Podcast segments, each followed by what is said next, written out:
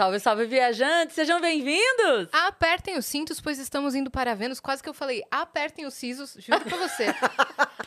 Porque eu tô com essa temática na cabeça. Apertem os, Os sisos. sisos, pois estamos indo para Vênus. Apertem os cintos, pois estamos indo para Vênus. E pois é, estou com um siso a menos, com menos capacidade da minha comunicação aqui hoje, né? E com 10% de carisma apenas. Mas a gente veio receber Mentira. uma mulher maravilhosa que vai. Ela vai compensar todo o nosso carisma de hoje. Na verdade, só o meu, porque a Cris tá intacta. Michele Barros!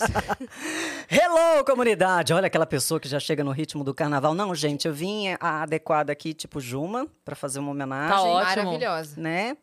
Maravilhosa. Não tinha absolutamente nada a ver isso. Mas é isso, podcast é assim, a gente vai trazendo assuntos que pipocam Aleatórios. Quanto cabeça. mais aleatório, melhor. Exatamente. Vamos falar de quantos minutos tem o ano? Tem. Vamos. 525.600 minutos. E quantas sextas-feiras tem esse ano, Cris? Esse ano tem 52 Você sextas-feiras. pode noticiar isso pra gente? Meu caro amigo, minha cara amiga, você que está em casa aí, de olho no YouTube ou acompanhando só ouvindo o podcast, saibam a partir deste momento que Yasmin e Cris são duas pessoas realmente de Vênus, porque elas estavam falando e fazendo cálculos aleatórios aqui sobre quantos minutos, segundos, dias, meses, e eu fiquei aqui absorta. E, ó, falando, eu gente, tô medicada, mim, tá? Essa é minha desculpa. Cris, faz a 365 sua dias já tava bom, gente. As loucas aqui falando, fazendo cálculos. Eu falei, meu Deus do céu. É porque a gente tava falando da agenda da semana e a gente tava falando que tava muito legal e tal, que vai ter Muzi e Roberta na sexta-feira e que geralmente eles só podem gravar de sexta e que já tiveram situações que a gente teve que remarcá-los.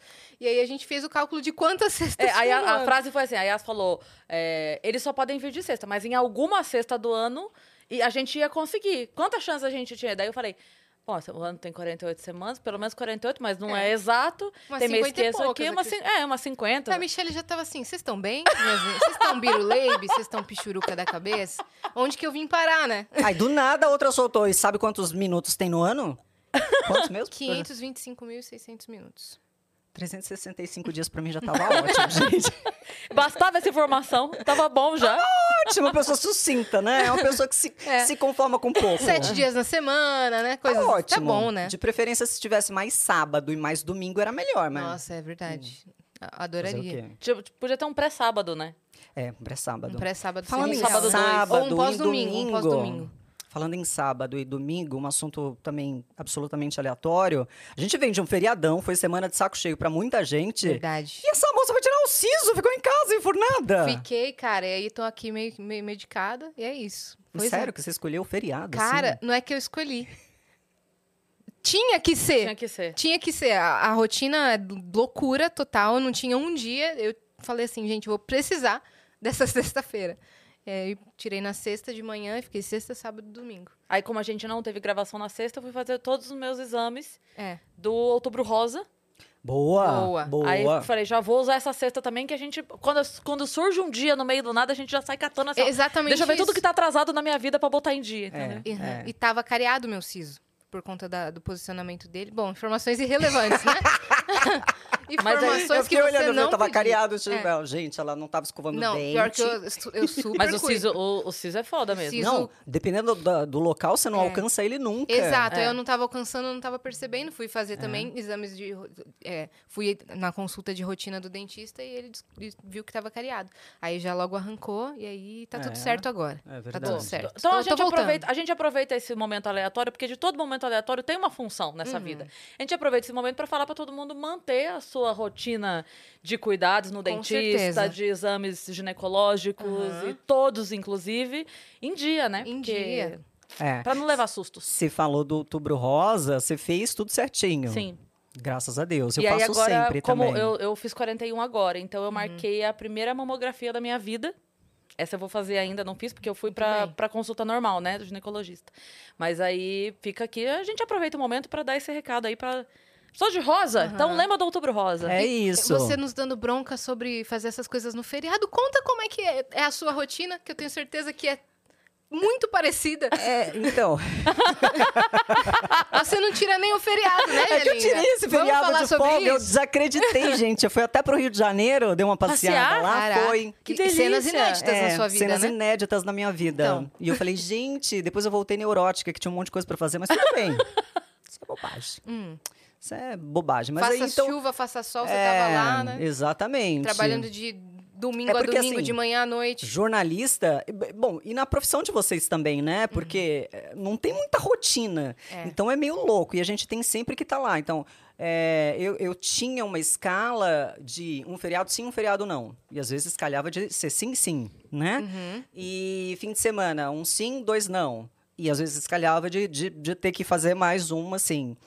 E alguns períodos que você trabalha mais, né? Período eleitoral, como o que a gente está passando agora. No meu caso, período carnaval, que É. eu, é 100% de dedicação, de foco, eu não conseguia fazer outra coisa. Então... Covid também, né? É, Covid, nossa senhora. Porque a parte do time ficou afastado, né, por alguma condição. E aí, quem ficou e quem con- conseguia estar ali, trabalhou mais ainda. Então, foi bem puxado. Como era a rotina nessa, nessa época? Na Covid? gente? É. Era, era bem complicado, porque as pessoas que tinham, por exemplo, filho pequeno, idoso, ou alguma condição, né, naquelas condições que a OMS declarou, né, de, de risco, Que eram mais suscetíveis, muito suscetíveis a graves. pegar. E aí, ao caso grave. E aí, elas ficaram em casa. E aí, algumas trabalharam remotamente. Sim. É, só que eu ia pra rua, fazia reportagem externa e ficava no estúdio também. E eu não moro com ninguém de idade, meu filho não é criança, já também não mora comigo, meu filho tem 23 anos. Caraca. E, é, menina, foi rapidinha. Foi ótimo. e aí, então, é, eu sempre estava lá. E eu não, não tenho nenhuma predisposição, nenhuma, nenhuma doença Graças a congênita, graças a Deus. Então, eu, eu sempre estava lá. E aí, é, a gente tinha que trabalhar é, com máscara, com todo o protocolo, né, gente? Foi muito difícil. E... Ao mesmo tempo mais solitário, né? Exato. E muitos colegas não, não conseguiam ir, não podiam ir. Então foi bem complicado. E todo mundo muito tenso, né? Porque o É, momento sim. não era agradável, assim. Sim. E Muito logo no medo. auge, ninguém, na verdade, queria estar trabalhando que está ali, porque estava todo mundo com medo. Não É. sei o que que é essa doença do direito, não sei como me protejo, não sei o que pode acontecer comigo, porque algumas pessoas não ficavam tão mal, mas outras, quantas morreram, né? Era uma gente? roleta russa, né? Porque mesmo que você podia, você podia não estar na idade é, que era mais favorável, vamos dizer assim, embora favorável não seja uma boa palavra para isso, mas não pensa em outra. Mas na idade mais propícia para pegar ou com alguma Com mais risco, com né? mais risco, mas também não era certeza, né? Não é, ó, então, tô, tô de boas, porque não era certeza, né? Não, não era certeza. Então foi, foi, bem, foi bem difícil, foi bem punk essa época aí para trabalhar. Bom, a gente vai querer fazer o flashback total na sua carreira, mas antes a gente tem alguns recados, tá bom? Olha, vamos. Vamos fazer, né? Ó, se você quiser mandar perguntas para Michele Barros, quer mandar mensagem pra gente, tô zoando ela.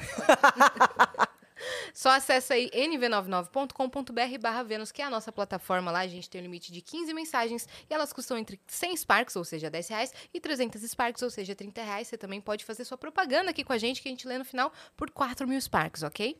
Boa. Se você estiver assistindo a gente pela Twitch, tiver uma conta da Amazon, linka a sua conta da Amazon com a sua conta da Twitch, porque isso vai te dar um sub grátis por mês e você consegue apoiar o nosso canal sem gastar dinheiro. Então linka lá e dá o sub pra gente. E se você quiser fazer um canal de cortes do Vênus, você está super autorizado, desde que você siga uma regra, que é espera o episódio terminar, porque senão você vai tomar um strike, não vai ver nem de onde que veio, vai tomar assim...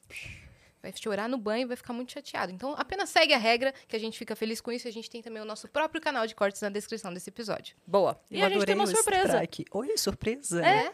Olha só, Gente! que maravilhosa, tá? Gente, adorei! Uhum. É Olha, nosso meu vestido amarelo! Seu vestido amarelo, os brincos com o símbolo do Vênus. Adorei, gente! E a Olha Olha as tá de unhas. oncinha. Oi? Que você tá de oncinha, o, o, o fundo é oncinha, ó. É mesmo? É mesmo, E as gente! unhas da mesma cor que você tá. Ah, Que Não demais. repara não, que eu estraguei a unha. Então Deu deixa tempo de abaixo. manicure, tipo, deixa abaixo. Ó, esse é o nosso emblema do dia que a galera que tá assistindo pode resgatar gratuitamente pela plataforma também com o código que é Michelle ou Share. Michelle ou Michelle né? Conta, é- essa comparação, ela, ela foi sendo feita depois que você mudou o cabelo ou ela já vem sendo feita há anos? Mas depois que eu mudei o cabelo Hum. mesmo, porque eu já tive o cabelo de todas as cores na minha vida, Hum. né, gente? Não, minto, eu não tive rosa, por exemplo. Tamanhos Mas e cores, daí é uma moda mais moderna, né? o jornalismo não tinha te permitido ainda. Não tinha me permitido. Antes, eu comecei trabalhando na biblioteca da escola, mas depois eu trabalhei em loja de shopping. E na loja do shopping eu trabalhava na Fórum, quando era assim, o auge bah, da, da, da loja. E eu pintei meu cabelo de vermelho. Então meu cabelo era vermelho. Caraca. Depois de um tempo eu fiz só aquelas mechas assim, loiras. Depois eu fiquei com o cabelo todo loiro. Ô, Depois eu fiquei com o cabelo todo preto. Depois eu fiquei com o cabelo castanho. Meu cabelo normal é castanho escuro. É tipo o seu. Uhum. É, o seu. É, aí eu saí pintando e aí nunca mais parei. E aí ele, eu já tive ele quando eu entrei efetivamente para o jornalismo, para dar uma credibilidade maior e cabelo grande, enfim, eu cortei ele Chanel. Então eu usei durante muito tempo cabelo curto. E aí era mais escuro. Ele crescia um pouco, cortava, Porque o cabelo crescia. grande não é. Não, Não é era. Graças a Deus isso mudou. Porque hum, os cabelos curtos, ah, os chefes anteriormente acreditavam maior credibilidade, maior seriedade para as pessoas em termos do visual. Então a gente costumava usar terno, é, não podia usar esmalte vermelho, não podia ter Uhum. Uma coisa unhas mais- muito grandes. Sim. Neutra, né? Tinha que ser É, para não chamar a atenção além da notícia, porque Sim. o foco sempre Sim. tinha que ser a notícia. Inclusive, eu vi Esse era o pessoas argumento. elogiando muito a, é, o figurino da Renata Lopretti na. é, no primeiro debate? turno. No, não, não. Na. Como fala? Ah, Apuração. Na apuração, obrigada. Na Na apuração. a palavra. Na apuração, porque ela tava. Teve gente que falou assim, nossa, mas tá meio apagada e tal. E daí um amigo meu que é, tipo, ligado em TV, essas coisas assim, ele fez uma análise no Facebook elogiando pra caramba ela, porque tava assim. Sabe, Impecável. sóbria, tranquila, não tinha nada ali que, que desviasse, nada. Então eu. É que o, mesmo, o né? objetivo principal no jornalismo é você, tanto que a gente não usa estampa, eu não, jamais poderia estar assim, é, com essa estampa Uhum. Você toda. veio Uau! contrariando tudo. Você falou, hoje eu vou ser todos, Tudo rebelde. que eu não posso podia usar antes, eu usei agora. Falei, eu vou ser total Esmalte rebelde. vermelho, unha grande. Ah, louca. Ah, Não, porque você entrou- isso ch- chama atenção. Então, você fica, nossa, você viu aquela roupa de onça? Nossa, você primeiro faz uma análise da pessoa e aí a pessoa já deu várias notícias Que e você não passou. escutou nada, você não viu. Então, é- é- esse é o propósito de você ter uma imagem ma- menos. é, que dispute a atenção co- com, a notícia, com a informação que está sendo passada. Uhum. Então, esse é um, é um norte sempre. Então, algumas coisas, elas permanecem hoje. A gente não pode usar ainda, quando você está em se tratando de notícia, Sim. algumas coisas que vão disputar muito né, ali. Sim.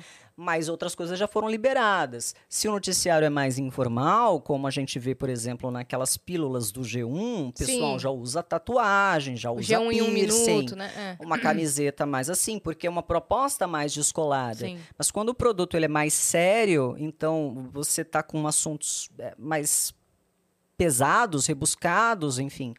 Então, para você não desviar muito a atenção, o, o neutro é, é melhor. E tem uma coisa também que aí já é, ultrapassa a gente, né? Qualquer achismo, que é o lance do o cabelo comprido, ele tá mais associado à sensualidade, né?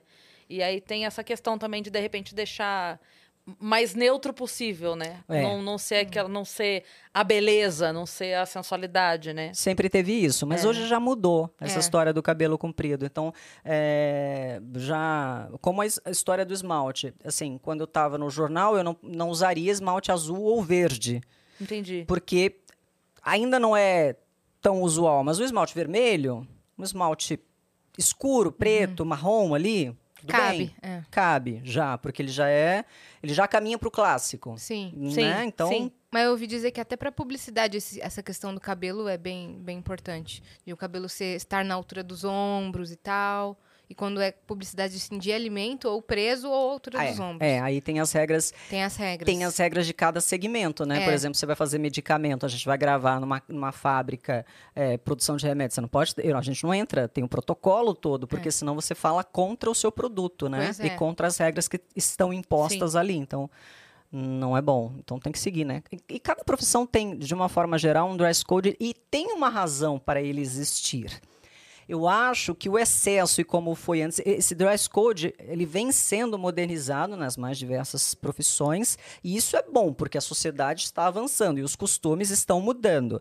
Então, não pode ser o mesmo dress code de, de 10, 15 anos atrás Com certeza. mas permite algumas atualizações, porque a sociedade caminha. É, mas ele tem a razão de existir ali, tem, tem um, um porquê. É, como você disse, o, o próprio lance do esmalte, pegando esse exemplo agora. É, não é que não pode marrom, não é que não pode vermelho. Não. É que uma vez que essas cores ficaram mais usuais, elas deixaram de chamar a atenção. Dito que ela não chama a atenção, ela não atrapalha a notícia, que é o. O, o motivo é não atrapalhar a notícia. Tá atrapalhando? Já não mais, porque tem muita gente com esmalte vermelho. Então aí ninguém.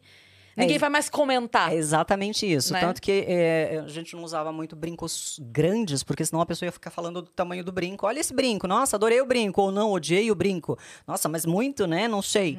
Atrapalha. Ou da onde é esse brinco? Ou de onde é esse brinco? Em Começa a mandar. contrapartida, tem o exagero na- nessa parte de, de roupas, mesmo em algumas profissões, tipo, sair de jaleco. É, Que daí ela exagerou na etiqueta da, da profissão, né? é, não precisa mais, não, né? Não precisa. Na verdade, não deveria. Não deve- Não, é pra poder, né? Não, não deveria, É. inclusive, né? Porque É, o. o... Anti-higiênico. né? Exato.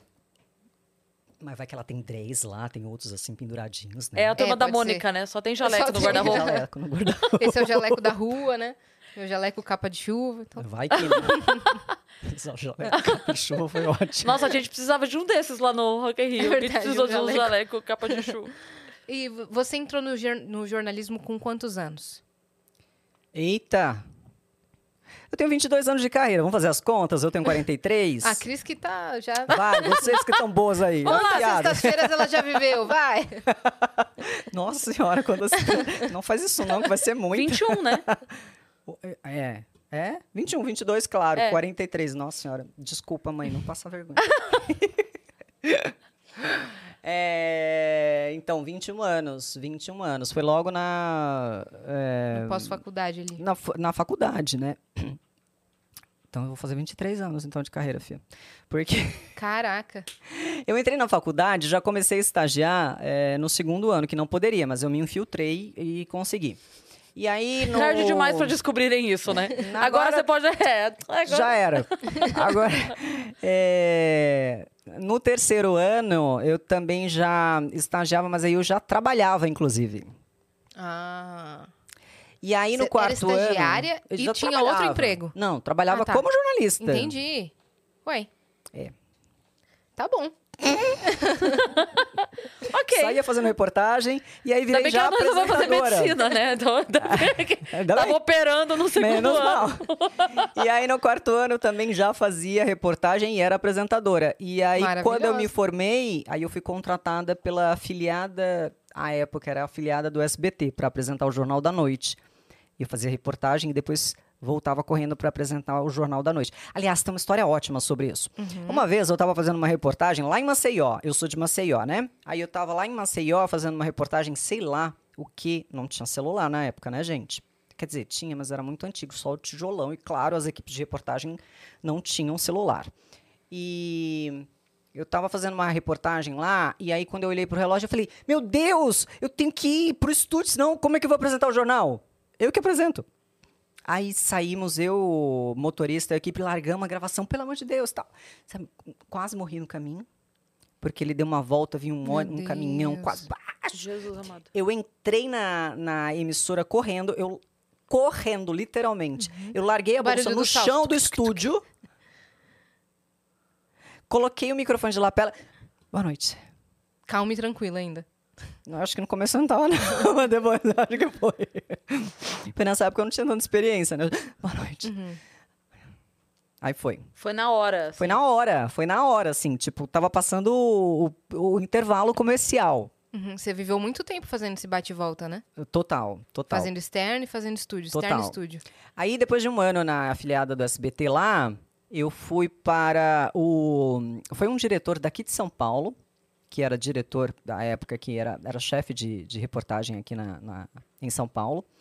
Ele foi para lá assumir a direção da afiliada da Globo, em Alagoas. E aí ele me viu e me chamou para apresentar o Jornal do Meio-Dia, que é o ALTV primeira edição. Ele te viu aonde? No ar, né? No ar. no apresentando outro jornal na concorrência, ele falou: gostei dessa moça, vamos, vamos, Vamos roubar." vamos trazê-la.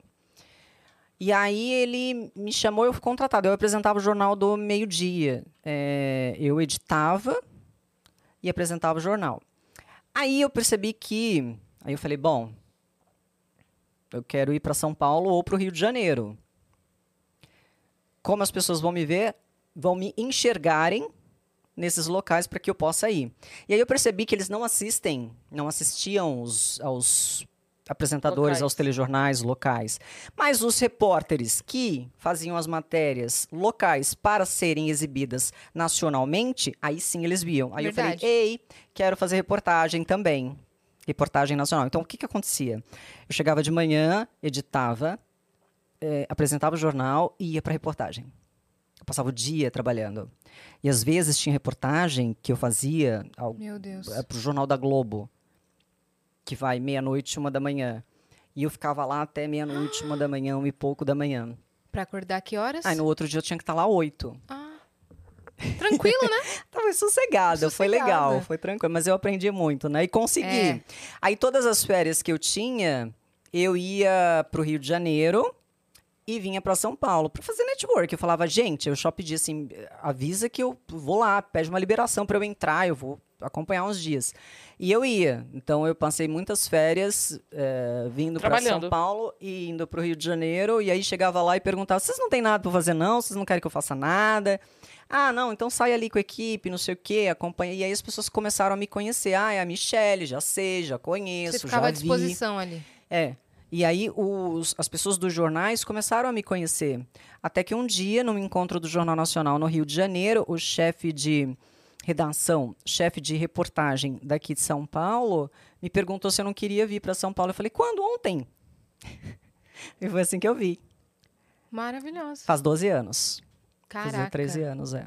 Vamos E voltar um, um pouco mais de como é, a profissão brilhou seus olhos, assim. Você já assistia desde pequena na TV? Como é que foi isso? Vamos contar a história da sua infância um pouco? Vamos, lá. Vamos. Nascida em Maceió. Fui nascida e criada em Maceió. Filha única?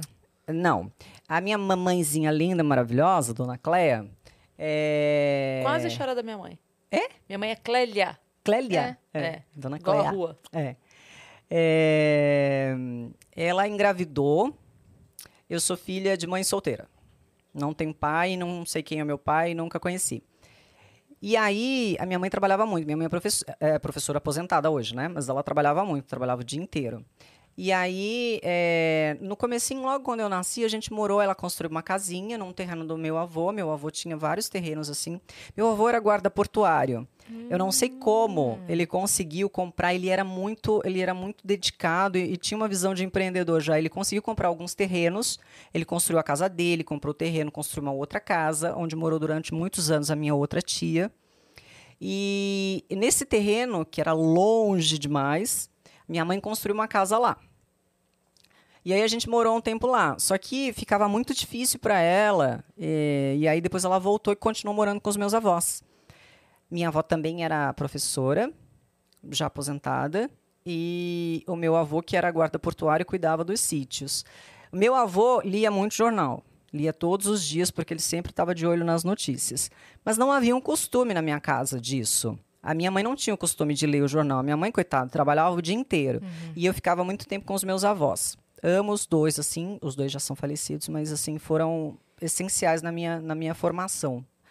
E quando eu tinha mais ou menos. Bom, é, aos nove anos, a minha mãe conheceu um, um- um- um moço, ela se casou, a gente mudou de novo para outra casa e ela engravidou. A minha irmã, eu tenho uma irmã que tem nove anos de diferença.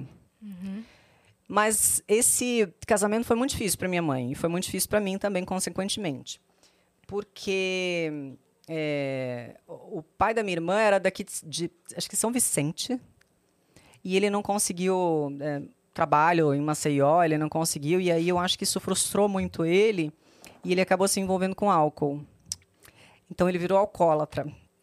E foi muito difícil essa, essa fase, porque eu vivenciei tudo e minha mãe também. Então, Sim, assim. Você já tinha idade pra entender, né? Já, já tinha 9, 10 anos, 11 Sim. anos, 12 anos, até essa idade a gente viveu junto.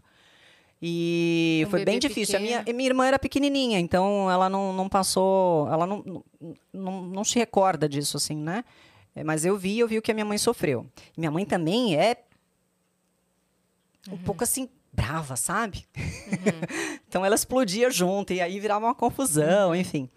Mas, graças a Deus, em um determinado momento, ela conseguiu comprar uma passagem para ele. Ele voltou, entendeu? Enfim, e aí ele tem a vida dele, eu nem tenho notícia dele.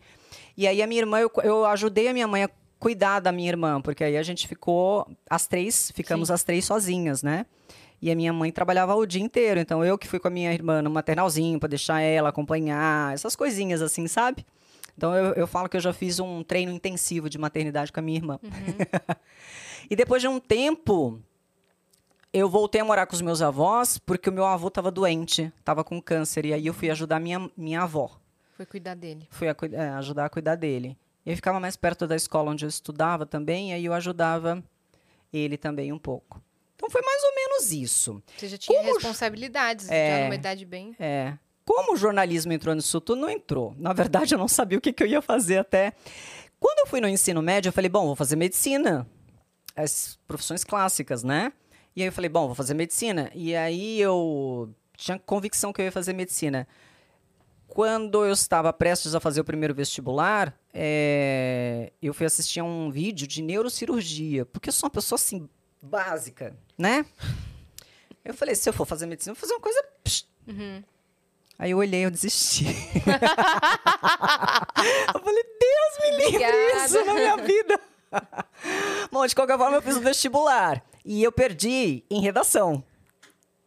Porque eu adorava ler e adorava ler Machado de Assis. E eu tinha uma linguagem muito rebuscada Entendi. que não tinha nada a ver com a redação da época, porque eles queriam uma coisa mais coloquial, menos formal. Então eu Não- lembro não que eu usei termos indubitavelmente na escrita, sabe? Uns termos assim muito rebuscados para uma redação de, de- então é, eu Aí perdi. pensaram, copiou, né? Não, isso aqui ela não pensou, isso aqui ela... Não, isso aqui não tá bom não. Isso aqui tá, tá, tá legal não. É. E aí eu perdi. E aí nesse quando eu fiquei sem Aí eu voltei a trabalhar e aí eu Desculpa, fiquei é que eu tô imaginando, às vezes, o pessoal que analisa o- as redações é às cegas, né? Porque não pode saber o nome pra não correr o risco de ser alguém que conhece, sei lá, alguma coisa assim. Aí eu tô pensando, você escrevendo todo rebuscado, eles pensando, ai, que dó, essa senhorinha não entrou. Com 75 Eles mesmo- anos, ela é, ai, vou ter que reprovar essa senhorinha. Muito bom. Com as palavras, os termos, assim, falando... É. Não, isso aqui não, isso aqui não foi uma jovem que escreveu, né? Aí é, eu fiquei sem saber o que, que eu ia fazer. Eu falei, ah, sei lá, talvez direito, não sei. Aí voltei a trabalhar, porque eu não tinha dinheiro para pagar cursinho. E a minha mãe também não tinha como pagar cursinho. Então, enfim, seja o que Deus quiser. Você eu falei, foi bom, trabalhar quando, do quê? quando eu voltar, eu voltei a trabalhar de loja. Ah, tá. Aí eu fui trabalhar, e aí eu tava trabalhando, eu falei, nossa, eu comecei a ver muita revista de moda. E eu falei, bom, gosto de moda. Acho que eu vou fazer jornalismo, que eu vou escrever sobre moda. E foi assim. Total sua área. Nunca escrevi sobre moda. e Você nunca um faro, escrevi pra revista. Mas o jornalismo tu acertou. É, eu acertei. É. Enfim. Bom, eu sou leonina, né? Eu acho que. qual- Três leoninas Três aqui, leoninas. então. Nossa senhora. Acabou. Gente, sai daqui, é melhor. pra Não, não cabe vocês. Nosso ego tá muito espaçoso. De que dia? 18 de agosto. Que legal. Um dia depois da minha irmã. A gente é bem Eu próxima. sou 4 Qual? de agosto. E eu Ó. 30 de julho. Olha, gente. É bem pertinho. Somos todas ali, ó. É. Aí você falou, vou fazer moda, então eu vou fazer jornalismo e escrever sobre moda. Escrever sobre moda, gente. É isso que eu gosto, eu acho. Indubitavelmente, esse look é maravilhoso. Bom, foi assim. Aí eu comecei. Aí eu entrei no jornalismo. Quando eu entrei, eu tinha que ir fazer faculdade federal, porque eu não podia pagar, né? Então tinha que ser federal. Aí eu passei. Aí começaram as aulas. Aí encontrei aquela turma né, de jornalismo alternativo. Eu falei, nossa, que coisa, né, gente? Tamo aí. Aí é, a faculdade entrou em greve. Mas que caramba. No primeiro ano, logo de cara? Sim, cinco meses de greve. Aí voltaram as aulas. Eu tava com a barriga desse tamanho. Eu engravidei. As pessoas, o que, que aconteceu? Eu falei, então. Quer que eu te explique? Sua mãe não conversou com você? Foi isso, gente. E aí eu passei, então, esse período é, gravidinha, tirei aquela licença, tive meu filhotinho. Meu filhote entrou comigo, ele foi meu. meu entrou comigo na missa, esqueci até o nome, paraninfo de missa, sei lá, enfim. Da formatura. Da formatura. Ele era o. Mascote da turma. Isso. A mascote da turma era o Arthur, ia pras festas, ia pra tudo. Que fofo. E foi isso. Bom, foi assim que eu fiz jornalismo. Aí, o primeiro ano do jornalismo, depois que eu tive o Arthur, aí eu falei, bom, preciso estagiar. Aí o amigo do atual marido da minha mãe, né, do Aércio, que é um amor, eles se amam, graças a Deus minha mãe tá bem. Graças a Deus. Graças a. Deus, tá feliz da vida, ela e o Aércio. Então, é, quando o Aércio conhecia um, alguém que conhecia alguém na afiliada da Band lá. E aí falou, vai lá. E aí eu fui lá, foi assim que eu consegui o estágio. Aí eu ficava lá. Aí uma colega minha de lá... Você foi na louca. Você Fui na louca. Aí uma colega minha... Eu não recebia nada, não tinha vínculo nenhum. Eu era uma louca que acompanhava. Hum, Você falou, tô no segundo semestre, vocês que se lascam. É isso aí. E aí, é, uma amiga minha lá, da Alenilda Luna, jornalista, ela trabalhava na TV Educativa. É, que, bom, em Alagoas, TV Educativa, né, ninguém assistia, nem nada, enfim. E ela falou, ô Michele, você não quer ir lá na TV Educativa, não? Porque aí você consegue fazer mais coisas, porque lá não tem ninguém, não tem ninguém para trabalhar, não tem ninguém para fazer, e aí você faz mais coisas. Eu falei, tá bom. Aí eu fui. E aí eu comecei a fazer reportagem e aí eu virei apresentadora de lá. Ah, então a sua primeira TV foi essa. É, efetivamente, né? Sim. Eu trabalhei na afiliada da Band, mas sem trabalhar, Uhum. acompanhando. E aí a Lenilda Luna foi que me levou para a TV Educativa. E foi graças a essa experiência que eu já saí mais pronta e consegui depois ir para a afiliada do SBT e depois para a afiliada da Globo. Caramba. Loucura, né? Loucura. Mas aí lá você ficou quanto tempo? Esse período que você tava Aí eu estagiando fiquei- sem ganhar foi quanto tempo? É, foi a De louca. faculdade inteira. Ah, você ficou indo de louca lá quatro anos? Quatro anos. No finzinho da faculdade é que eles começaram a me pagar, porque aí tinha mudado. Se a deram conta que tinha alguém lá. Falou, escuta, essa menina que tá ali, ela trabalha com quem? Comigo Só não, tá apresentando com ninguém. Fala, o negócio é o seguinte, ou registra ou manda embora, porque... Essa pessoa tá aqui. Gente, não façam isso, tá, gente? Não é legal, não é autorizado. Você É tem que receber o dinheiro, era- era- estágio, por favor. Eu acho que as coisas eram diferentes também, né? Eram, e eu era tão, tão sem perspectiva que qualquer coisa que aparecesse pra mim e eu percebesse que podia construir alguma coisa no futuro pra aquilo, eu ia. Sim. Porque eu não tinha perspectiva. Não tinha ninguém da minha família que fosse da área do jornalismo. Não tinha ninguém com quem, quem eu conhecesse. Eu falei, bom, se eu não meter as caras, eu ainda tenho um menino Sim. pequeno, eu tenho que trabalhar. Eu vou ter que conseguir um trabalho. Sim. É, não, não- eu não tinha muita outra opção, entendeu? Ou eu fazia isso ou eu fazia isso. Pegava tantos ônibus, menina, era tão distante. Você sabe que quem fez Tudo isso, quem ótimo. contou que começou assim também foi a Débora Seco. É? Ela falou que era. Ela contou uma vez numa entrevista que ela tinha o sonho de ser atriz e ela ficava. Que- que- aí ela ficava indo na porta da TV. É isso. Tem alguma coisa aí? Tem alguma coisa pra mim? Tem alguma coisa pra mim? Enchendo o saco todo dia. Até que surgiu um teste lá, a menina falou: ai, vem fazer aí. Sabe? Meio que. Ai. Não aguento mais você É. aqui me perturbando. É. E aí ela foi, fez e entrou. É isso, porque Pro Confissões de Adolescente. Ó. Tem, tem momentos, eu acho, que você tem que tentar criar a sua oportunidade. Porque bom, eu acho que na vida toda você tem que tentar Sim. criar a sua oportunidade. Porque nada vai bater a sua porta dizendo: Oi, você, pessoa maravilhosa. É. E se acontecer, desconfie. Totalmente. Totalmente. Você diz assim: Bom, o que, que você tá querendo comigo? É. Tá todo mundo se fudendo. Apareceu uma puta oportunidade pra mim? Hum. Alguma coisa de errado não está certo, né? Mas eu entendo bem isso que você falou de. de... Não tinha ninguém perto que tivesse. Não, porque a minha família tinha, também ó. não tem um artista. O, o marido da minha tia era jornalista, mas eu quase não tinha contato com ele. E eu não fiz jornalismo por causa dele, porque ele não tinha contato mesmo. O ex-marido, né, da minha tia, faz muito tempo que eles se separaram, o tio Ricardo. Ele era jornalista de jornal impresso. Mas eu não tinha contato com ele. Não foi uma influência. Não, não. Enfim. é, Seu avô que ia ficar feliz, né? meu avô que ia ficar feliz, porque ele fazia eu comprar o jornal todo dia, quando o jornal não chegava lá, eu comprava o jornal, às vezes sentava do lado dele para ele ler, ficava lá com ele lendo, bem bonitinha.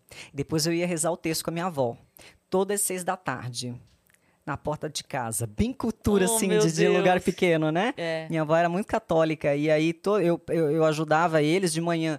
Varria o quintal inteiro, nossa, era enorme o quintal, molhava as plantas, ajudava, vai comprar o pão, comprava o pão. Meu avô mandava jogar na loteria todo dia. Vai ali, menina, jogar na loteria. Lá ia eu jogar na loteria. E aí, seis da tarde, tinha que rezar o terço com a minha avó na porta. Todo dia. Todo dia. Salve rainha, Muito legal. credo. E aí, daí você entrou nessa outra que foi o seu primeiro emprego efetivamente. Que foi na afiliada do SBT. Que eu, é, hoje ela é, acho que é afiliada da Record, que é a TV Pajussara lá. É, E lá você fazia o quê, efetivamente? Tudo? Eu era é, repórter e apresentadora, tudo. Você fazia tudo de novo. Eu era tudo. repórter e apresentadora. E foi muito bom. As pessoas eram muito legais. Eu tive muita sorte de trabalhar em, em lugares onde as pessoas sempre foram muito gentis e, e muito solícitas. Eu, não tenho o que reclamar disso, assim. Eu sempre fui muito bem recebida e aprendi muito nesses locais. E aí eu era repórter e apresentadora. Depois eu fui para afiliada da Globo como E agora, editora e apresentadora. É comigo daí! É, É isso. exato. E daí ela volta pro estúdio, ela Isso, sai. é. Agora- Sabe quando eu falo assim, é, é vai com você daí? Ela fala, é comigo daí. Aham. Vai com você, Michelle. De mim pra mim mesma. ela. É, eu ia perguntar, vamos falar sobre perrengues de reportagens. Perrengues de reportagem. Bom, contei um já, né? Que foi um perrengue de reportagem de apresentação. É verdade. Tem um clássico que eu já contei algumas vezes. Não faz muito tempo esse. Hum. Eu tava. Teve uma chuvarada aqui em São Paulo, pegou muita região ali do ABC. E aí eu estava pela, pelo Jornal da Globo fazendo uma reportagem com a equipe. Aí a equipe chega umas quatro da tarde, a gente começa a sair umas cinco da tarde. Putz, lá vem. No auge do, do trânsito, tudo. Bom, vamos lá para você vai fazer uma reportagem, Tá vai fácil. mostrar a Chuva e situação. de pico, apenas. gostoso. Aí você vai fazer uma reportagem sobre isso, depois entrar ao vivo. Ok. É, aí eu fui lá para a região do ABC. Eu não me lembro exatamente se, se foi São Bernardo, mas eu acho que foi. É, é. Aí é, eu fui para lá. Quando chegou lá, não estava mais chovendo. Aí, bom, vamos mostrar a situação. Aí tem uma rua alagada, onde que tem, não sei o quê, falando com a pessoa, com os bombeiros, ah, tem uma rua ali, não sei o quê. Vamos lá. Aí a gente passou pelas ruas, várias ruas tinham bueiros abertos. Uhum. É, tudo bem, beleza, cuidado. Aí chegamos na rua lá que estava bem alagada. Eu falei com o repórter cinematográfico, o Rogério Rocha, meu parceiro antigão de, de muitas jornadas. Falei, Roger, a gente precisa ir lá mostrar a situação dessas pessoas. Eu falei, vamos, ó, galocha, até a altura da galocha a gente vai, a gente grava lá o que der. Ele falou, é, Mi, vamos lá então. Então, beleza. Vamos eu e você. Mais um figurino dos jornalistas. É, aquela, Galocha. aquela capa de É. chuva, a galocha, segurando o microfone aqui. Aí eu falei, gritei para as pessoas assim: Oi, onde que tem bueiro? Onde tem um bueiro? Onde eu posso andar que não tem bueiro? Elas falaram: Vai bem no meio. Aí eu falei, Roger, bem no meio. Rogério foi aqui segurando a câmera na frente, ele é mais alto que eu, também não é muito difícil, né? Ser mais alto que eu. No meio da, da enchente. É aqueles tudo. redondos. no meio da né? enchente. É, o ro- redondo. Aqui- não é, é porque a- acho que eu- a Yas imaginou a mesma coisa que eu, de início. Aqueles de canto. Aham. As bocas de, de. Como fala? Boca de lobo. Boca de lobo. Não, você tá falando daqueles redondos do meio Do da rua. bueiro meio, mesmo. Aquelas Caraca. tampas de aço, sei Sim. lá o quê, né? Elas transbordam Ok. e ficam. Ok. Tudo estampado. Aí falaram no meio não tem. No vai meio não tem. Talvez, talvez eles tenham pensado na boca de lobo. Agora você. Agora eu pensei nisso. eu Agora, acho. é, agora faz sentido, porque o que vem a seguir? É isso. Talvez eu tenha falado bueiro, elas pensaram aqui no canto, então Aham. vai no meio. É. É, tal, olha, E elas assim, nossa, Você mas, gente, ela não sabe onde tem bueiro. que louca, que burra. Der. Calçada, né, Der? e o que aconteceu, Michele? Aí fomos aqui, aí eu tava assim, atrás dele, um passo atrás, e segurando nele, ele com a câmera e eu com o microfone aqui. Aí, não mais que de repente, eu pisei, Foi embora, Michele. aí eu apoiei o braço aqui. Você não caiu de, de não caí, eu caí, eu caí no- no- nas profundezas Você parou aqui? Eu parei aqui, amor, do, do- Aham. dos seios pra baixo. Com o braço apoiado. Seu braço apoiado aqui, o microfone tava todo alagado, tava debaixo da água, a água daqui pra baixo. E o Rogério, pelo amor de Deus, Michele, o que, que é isso? Ele me catou com a outra mão, me tirou. Você foi de cara na água? Não, não chegou a bater a água, Graças ficou daqui pra baixo. Porque eu apoiei aqui. Aí eu, eu falei, um bueiro. Aí ele, pelo amor de Deus, você tá bem. Eu não me arranhei em nada. Porque eu caí bem no, no vão. E eu não senti o, pi- o piso. Ou seja, Você ia tomar um Aham. tombaço. se eu não tivesse segurado, Deus me livre e guarde. Você ia embora. Capaz. É, aí, ele, pelo amor de Deus, ele ficou super nervoso. Eu falei, Rogério, eu já tô toda molhada. Agora vamos gravar esse negócio. Agora já Pra é. falar de chuva, vamos lá. Vamos lá. Ele falou, não, pelo amor de Deus, você vai ficar doente e tal. Eu falei, eu já tô toda molhada. Ele falou, não dá pra gravar, Michelle, o microfone tá lagado, não funciona. Eu falei, caraca. Passei tudo. Não é possível que depois de tudo Passei isso. por isso Eu tudo falei, pra sério? nada. Ele falou, sério. Ele falou, não, mas ó, eu vou fazer o seguinte. porque Eu falei, não, mas vamos lá. Eu já tava molhada mesmo. Ele falou, não, eu acho que pra me convencer a voltar. Ele falou, eu vou lá, eu faço umas imagens, eu tento pegar com o microfone da câmera mesmo, algumas pessoas falando. Eu falei, tá bom. Ele volta ali com cuidado. Ele me levou quase até o fim. Aí ele foi com cuidado, ainda gravou umas imagens. Eu cheguei. Tinha um, um senhor que, quando eu cheguei na parte que já estava seca, é, ele estava lavando a calçada, as coisas que tinha entrado água na casa toda. Eu falei, moço, presta essa mangueira aí. aí fiquei tomando banho de gatinha molhada. aí eu comecei a rir, ó, gatinha molhada. Aí entrou o grupo Dominó É. para cantar. Meu Deus. Aí eu liguei lá pra TV, pro, pro editor que tava comigo nessa reportagem, falei, Renato, caí no bueiro. Cara, ele pensou a mesma coisa que você, porque agora tudo faz sentido na minha vida. Ele falou assim, mas você tá bem? Tá tudo bem? Ah, e dá pra seguir? Eu falei, você não tá entendendo, eu caí no bueiro. Não, mas torceu o pé? Alguma coisa? Eu falei, não, não é boca de lobo, não é ali do lado. Eu caí num bueiro. No buraco. Eu tô, eu tô molhada do seio pra baixo. Ele falou: Meu Deus do céu! Aí é, foi uma outra equipe pra me substituir. E eu voltei no carro, aí já fui mandando mensagem pro doutor, inclusive pro doutor Jean Gorenstein, que é o secretário Deus. de saúde, porque ele, ele dava muita entrevista pra gente, infectologista. Eu falei, doutor, pelo amor de Nosso Senhor, o que, que eu preciso tomar agora? né? Nossa. É, então. É porque já teve jornalista, né, que pegou. Nossa, já tive amigo é, malária. É. também em outras Caraca. ocasiões também. É, Jesus então, aí eu fiquei, tomei antibiótico, fiz um acompanhamento ali. Caramba, velho. Quer perrengue? Tome bueiro. perrengue. gostoso. Né? Fora outras vezes, assim, que Conta, conta. a gente já, por exemplo, teve uma vez que estava tendo é, uma manifestação e uma operação da polícia em Heliópolis. E aí a gente chegou, e, bom, há um tempo atrás, quando a gente chegava com os carros de reportagem identificados, as pessoas gostavam, ai, que legal. Depois eles passaram a jogar pedras. Em alguns momentos você ia para alguns lugares e dizia assim, meu Deus do céu, é agora, vão jogar pedra, vão... E aí a gente chegou em Heliópolis e aí a gente foi cercado, jogaram pedra, jogaram tudo e eu tinha que acompanhar a manifestação. Então eu fui atrás do, do choque, do... Enfim, foi bem tenso ali, mas levei pedrada, levei tudo, assim, de... mas não me machucou. Outra vez teve uma manifestação também, era dos professores, e eles fizeram uma passeata, esta- estavam fazendo uma manifestação em frente à Praça da República.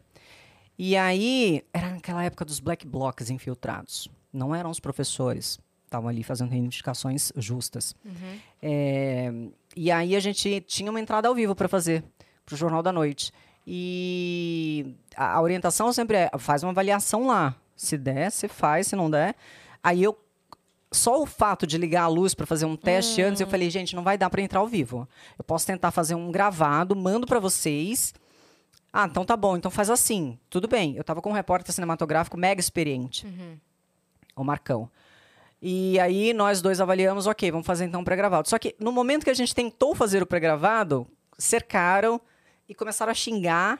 Aí eu falei, desliga, desliga, vamos embora. Aí a gente começou a sair encaminhada para ir pro estacionamento, pegar o carro. E aí vieram atrás, xingando, xingando. não. e aí, como eles vieram atrás, aí um pessoal do sindicato veio atrás tentando proteger. E aí os outros colegas de outras emissoras vieram atrás mostrando que nós estávamos sendo coagidos ali. Aham. E aí a gente saiu andando e aí a gente falou, se, eles- se a gente for pro estacionamento do tal carro, eles vão apedrejar. Eles vão cercar, vão fazer alguma coisa, a gente não vai conseguir sair do mesmo jeito. Então vão mandar, a gente tenta pegar um táxi no meio da rua. Só que eles não paravam de andar atrás da gente, gritar, gritar, gritar. Como a gente estava saindo, é, eu acho que demonstrou medo para eles, né? Na visão Sim. deles, e aí eles ficaram maiores, assim. E aí o sindicato tentando proteger e os amigos gravando para mostrar aquela situação. Aí a gente entrou num, num bar de esquina. E aí a gente entrou. E o bar tinha uma entrada para uma rua e uma entrada para outra rua. Nós entramos no bar, aí o Marcão falou: vamos aqui, vamos aqui. Entramos no bar. é, estávamos eu, Marcão, o, eu não vou lembrar quem estava com a gente, é, o colega na moto que ia pegar o material para levar para a emissora, e mais o nosso assistente, que também dirigia o carro. Então éramos quatro. É, e aí a gente entrou nesse bar, e aí o pessoal do sindicato fechou a entrada para quem estava ameaçando a gente não entrar. A gente ficou ali dentro e eu falando com a emissora o tempo inteiro, pelo amor de Deus, onde vocês estão? Não sei o quê. Eu falei, a gente está cercado, a gente não consegue sair. O tempo inteiro caminhando, eu falando com eles. E aí é, o sindicato fechou uma entrada, fechou outra. E aí, do lado de fora, eles estavam dando a volta. E aí teve uma confusão lá fora, em algum momento. Aí o, o Marcão, disse- a gente não conseguiu Nossa, ver o que era.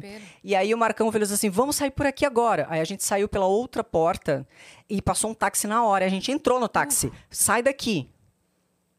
Aí depois nós ficamos sabendo, a gente foi com um táxi, paramos numa padaria lá perto, aí foi outra pessoa, buscou o carro no estacionamento, levou, a gente foi, enfim. E aí a gente soube depois que os colegas da- das outras emissoras estavam mostrando os rostos da- das pessoas que estavam ameaçando, e aí eles começaram a agredir. Então teve agressão contra colegas ali que estavam mostrando a, a cena que a gente estava passando, E a isso situação. conseguiu ser filmado ou não? Essa, essa agressão? Eles mostraram, eles mostraram. Foi o pessoal, se não me engano, do SBT que Nossa. foi agredido. Que eles estavam filmando é, o que estava acontecendo com a gente. Então, assim, então, é, vários momentos aí você se pergunta o que eu estou fazendo, né? Porque teve uma outra. Teve uma outra situação também, que aí é bom para a gente fazer uma análise também, às vezes, porque a gente tem muito preconceito, né? E a gente faz leituras das pessoas. Por exemplo, nesse momento, eu conheço vocês agora, não tenho nenhuma informação anterior, conheço vocês agora. Então, pelo seu modo de se vestir, pela sua energia, pelo seu local, pelo que você fala, eu faço um preconceito seu Sim. né? Faço uma análise inicial. Isso é normal do ser humano, enfim. Só que a gente tem que aprender que isso é muito errôneo na maioria das vezes, porque isso parte da nossa subjetividade, do nosso contexto de vida, Com certeza. né? Tipo, como você ia saber que eu tirei um dente e tô medicada? Você fala, Exatamente. "Nossa, se você não tá- fala, se você não fala nada pra mim, né? né? Você fala, pô, ela tá que meio aconteceu, cansada, é. né? E aí eu estava num dia numa manifestação eh, de sindicatos que estava percorrendo o centro de São Paulo. E, e vários sindicalistas, enfim, eu estava no meio da manifestação e aí eu estava com o celular gravando alguma coisa para mandar para o Twitter do G1 também. Estava com a equipe, gravando para os jornais e gravando essa manifestação. E eu estava com o microfone, né, da, da Globo. E aí uma senhora virou para mim. Essa patricinha que sempre teve tudo na vida, fica com esse microfone que não sei o quê. Gente, eu não sei, né? Que eu acho que naquele dia eu não tava com a lua boa. O Mercúrio tava retrógrado? Tava retrógrado, porque geralmente eu ignoro. Mas nesse dia eu falei assim, eu me senti muito constrangida, muito, muito atacada Sim. mesmo, porque ela era professora. E a minha mãe era professora. Sim. E ela não conhece sua história Ela não sabe a minha história. família, Então, é. assim, ela não, ela não sabe o que eu passei para, para chegar em qualquer lugar onde eu cheguei. Uhum. Ela não sabe a minha história de vida. Então, você não pode apontar o dedo para mim e dizer, sua Exatamente. patricinha é isso. Você não sabe o que, que é a minha vida. Aí eu apontei o dedo para ela e falei, desculpa, senhora. A senhora não sabe da minha vida. A senhora não pode fazer um juízo de valor com base em uma única coisa que a senhora está vendo e pela qual a senhora está tendo uma interpretação que quer. Sim. A senhora não sabe da minha vida. A minha mãe é professora. Eu não tenho pai. Nunca ninguém me deu nada. E ela? Aí ela ficou assim. Ela se calou. Porque, nó, meu sangue subiu. Bom, somos Claro. leonina, né? Eu falei, eu tava também. falando com o meu produtor, É hoje a gente tava comentando de um negócio que aconteceu. Aí eu falei assim, as pessoas precisam entender que eu tenho um demônio dormindo dentro de mim. E eu fico o tempo todo cantando uma canção de Nenar pra que ele não acorde. Quando alguém me distrai, eu paro de cantar. Eu adorei isso. Ele acorda. Eu adorei não é isso. culpa minha. Eu estou fazendo tudo pra mantê-lo dormindo, entendeu? Mas a pessoa me distrai, tira do meu eixo, eu paro de cantar a canção de Nenar. Eu Aí adorei ele vem. isso. é sobre isso. Não, tem não os- é a gente. Não. E tenho que falar mais. É, meu meio do céu é leão. Minha Nossa. Vênus é leão. Acho que Meu eu- Deus. É, acho que meu Júpiter é leão também. Eu tenho muito leão na vida, gente. Coisa É de um leão por dia. E o ascendente é escorpião, gente. Ou seja, Caramba. É. É, Michele, não tá fácil. Ainda bem que a minha lua é em câncer. Tá, pra dar uma pequena equilibrada, mas ela não luta. muita. Ela é tipo aquele Ela, que tá cantando ela tá a canção de- solitária. ali, só- Calma, gente, calma. Ela tá calma. cantando a canção de Ninar. Passou, passou. psh. A Lua canta ali a cançãozinha de Ninar pros É. outros, pros é, leõezinhos. É uma coisa. É isso, gente. Né? É. Aí, daí você teve esse, esse desentendimento com ela e depois Aí passou. parou, parou, Aham. parou. Aí eu acho que ela acordou que. Uhum. Nossa, será que eu. eu ah, sei lá se ela acordou, mas Sim. ela parou naquele momento. E de gafe, você tem história de gafe? Tipo, seis e ônibus, que nem o Seis e Tramontina. ônibus, nem Tramonta. É, eu não Eu lembro. adoro do gente, seis e ônibus. A gente ama os seis ônibus. Seis e ônibus é É maravilhoso. maravilhoso. É maravilhoso. É maravilhoso. Do, do Canuto. Cachorro? Cachorro, quê? cachorro, não!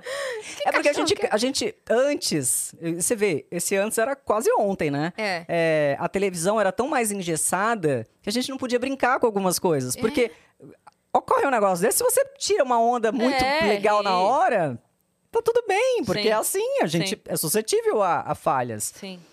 e atos falhos. O- Uhum. O tempo inteiro, aliás. Se a gente for prestar atenção, a gente faz isso o dia inteiro. Sim. É, mas até ontem, né? é, falando em termos Históricos. é, históricos, assim, não objetivos, mas até quase ontem, a gente era muito engessado e a gente não podia brincar com algumas coisas. Então cometeu um erro, corrige. E ficava aquela coisa dura, né? Chata, né? Então, mas hoje a gente pode brincar mais. mais Uhum. Mas já fácil. rolou com você? Eu não lembro de nenhuma Nada assim. muito É, tenho- marcante, assim. Não, nada que tenha sido uau. Ela não erra, mega. pessoal. Não, eu erro sim, gente, o tempo inteiro. Mas é que eu já tiro Você onda. disfarça, né? Eu já tiro onda o tempo inteiro. Ah, teve uma vez que eu fui fazer uma reportagem sobre problema de falta d'água. Aí, pessoa inteligente, né? Eu abri a torneirinha lá pra dizer assim, ó, tá, agora nesse momento tem água. Acho que foi alguma coisa assim, não lembro. E aí eu virei e continuei falando, esqueci de fechar. Ai. Pessoa, Aí- né? Pediu, É. né? Pediu, sou burrinha. Não, aí foi... um- Mas eu gravei, eu não prestei atenção, gravei, e você tá, às vezes você tá tão concentrado ali no, no- no- na informação que você tá dando. que você fez a ação e já esqueci, tá. passou. E a gente corre contra o tempo, né? É. Porque eu gravo o negócio, eu tenho que entregar agora. Gente, vai, tem que ser agora, no ar e tal. Então, a chance de você errar é muito grande. E algumas vezes você não consegue revisar, olhar de novo. Ah, deixa eu ver o que, é que eu gravei. Eu não vi. Sim. Então, foi. Depois quando eu vi, no- eu vi no ar, eu falei, nossa, gente, nem o editor me ajudou. De tirar, Tira né? ali, né, a torneira. Tira, dali. editor, me ajuda, corta Dá um isso. zoom. E quando tem uma notícia que é pra cima, aí você dá a notícia sorridente e a, a seguir já vem uma tragédia. É, gente, é um curso de interpretação, né? É. É. Como é que funciona isso, isso lá? Eu, eu consigo trafegar bem. Porque você vai eu- no meio da frase, É. você já sabe, né? Porque, veja, desde que eu sou criança, eu lembro que na escola, as minhas amigas, que depois viraram amigas, falavam pra mim: Nossa, eu achava que você era chata. Porque, gente, a minha cara de séria é chata. É de uma pessoa antipática, sabe? Aquela pessoa que se Hum. Deixa eu ver, fica parada É o aí. meu ascendente escorpião. Senta aí no restaurante. Putz, Michele. É? Não, não é, assim, não é de chata chata, mas você tá com uma cara de que não, não tá com muitos É, amigos. é porque assim, você tem cara de rica. É, Tá vendo? Por isso que a mulher apontou o dedo e me chamou de É, Patricinha. mas é que você não parou normal, você parou brava. Não, tu parei normal. aqui. Oi. Agora a gente vai quebrar isso. Oi, Michele. Oi! Olha aí. é o amor.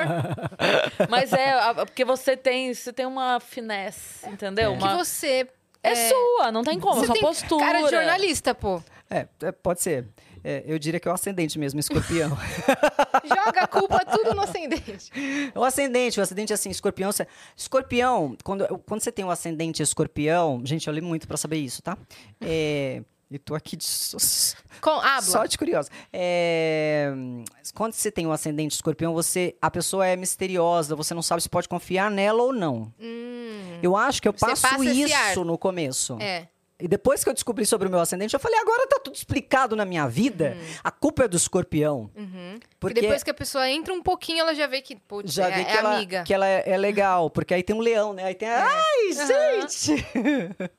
É, mas é um equilíbrio bom. É. acho que é um Aí equilíbrio pessoa- necessário pra sua profissão. Isso funciona, na Funciona, profissão. Nessa, é. nessa passagem que você fala, eu consigo fazer ela. Fa ela não é difícil pra mim, não é sofrida pra mim, porque quando eu tô séria, às vezes eu olho algumas coisas gravadas e eu falo, nossa, gente, que pessoa insuportável. Dia Só das de olhar. crianças. Não, aí eu tô rindo, aí tá tudo bem. Mas quando é uma notícia séria, eu falo, nossa senhora. Ou uma notícia normal, aí as pessoas, nossa, você tá de mau humor. Eu falo, gente, eu não tô de mau humor, é só uma notícia séria. Que você tem que entregar. Que eu tenho que entregar séria. Normal. É, e Neutra. eu não tô nem, nem com raiva, nem. Séria. Só séria. Só que o meu sério tem uma cara. Imponente. É. Bom, meu filho, quando era criança, eu só olhava pra ele. Eu não batia no meu filho, nunca bati nem nada. É, porque hoje em dia se fala muito, mas na minha época não, não era tanto assim, né? A Mas palmada eu já- resolvia antes. É, é, mas eu nem fazia isso, porque eu só olhava pra ele. Eu só olhava assim, Arthur, eu olhava. Gente, eu depois perguntei pra ele se ele teve trauma. Ele falou: Não, mãe, relaxa, tá tudo bem. Mas uma vez ele deu um escândalo. Você parece aqueles memes do seu cachorro, só que não, ele julga, sabe? Deixa ele olhando assim pra pessoa. É. Bate, mãe, que dói menos. Bate, por favor, não quero isso. Não olha pra mim, mãe. Bate que dói menos. Teve uma vez que ele fez, uma vez só que a gente foi no shopping, ele era pequenininho. E aí ele nunca deu escândalo nada, mas a gente passou num quiosque que vendia umas bolinhas, uns trequinhos lá, e ele falou: "Eu quero essa bola". E eu não tinha dinheiro não, pra comprar bola, eu tinha dinheiro pro Você lanche, não é né? a Patricinha que sempre teve tudo? Não é? Né? Não era a Patricinha? Que sempre teve Tinha tudo? nem carro. Oh, fui de ônibus com ele. Aí ele, mãe, quero a bola, quero a bola. Eu falei, não, não, não tem bola. Ele saiu, quero a bola, quero a bola. Eu falei assim, botei ele no chão. Fiquei só olhando pra cara dele. Ele, ah! Começou aquele fazer esse escândalo de menino, assim, que, que você birra. passa no shopping e você diz assim, meu Deus, que mãe desnaturada, que tá fazendo isso com a criança. Aí ele pegou assim na mão na grade, de um andar pro outro, e botou a carinha assim na grade. Ah! Um segurança que estava lá embaixo olhou aquilo, subiu a escada, Uhum. chegou perto de mim, olhou que eu tava ali, eu falei, Arthur, para.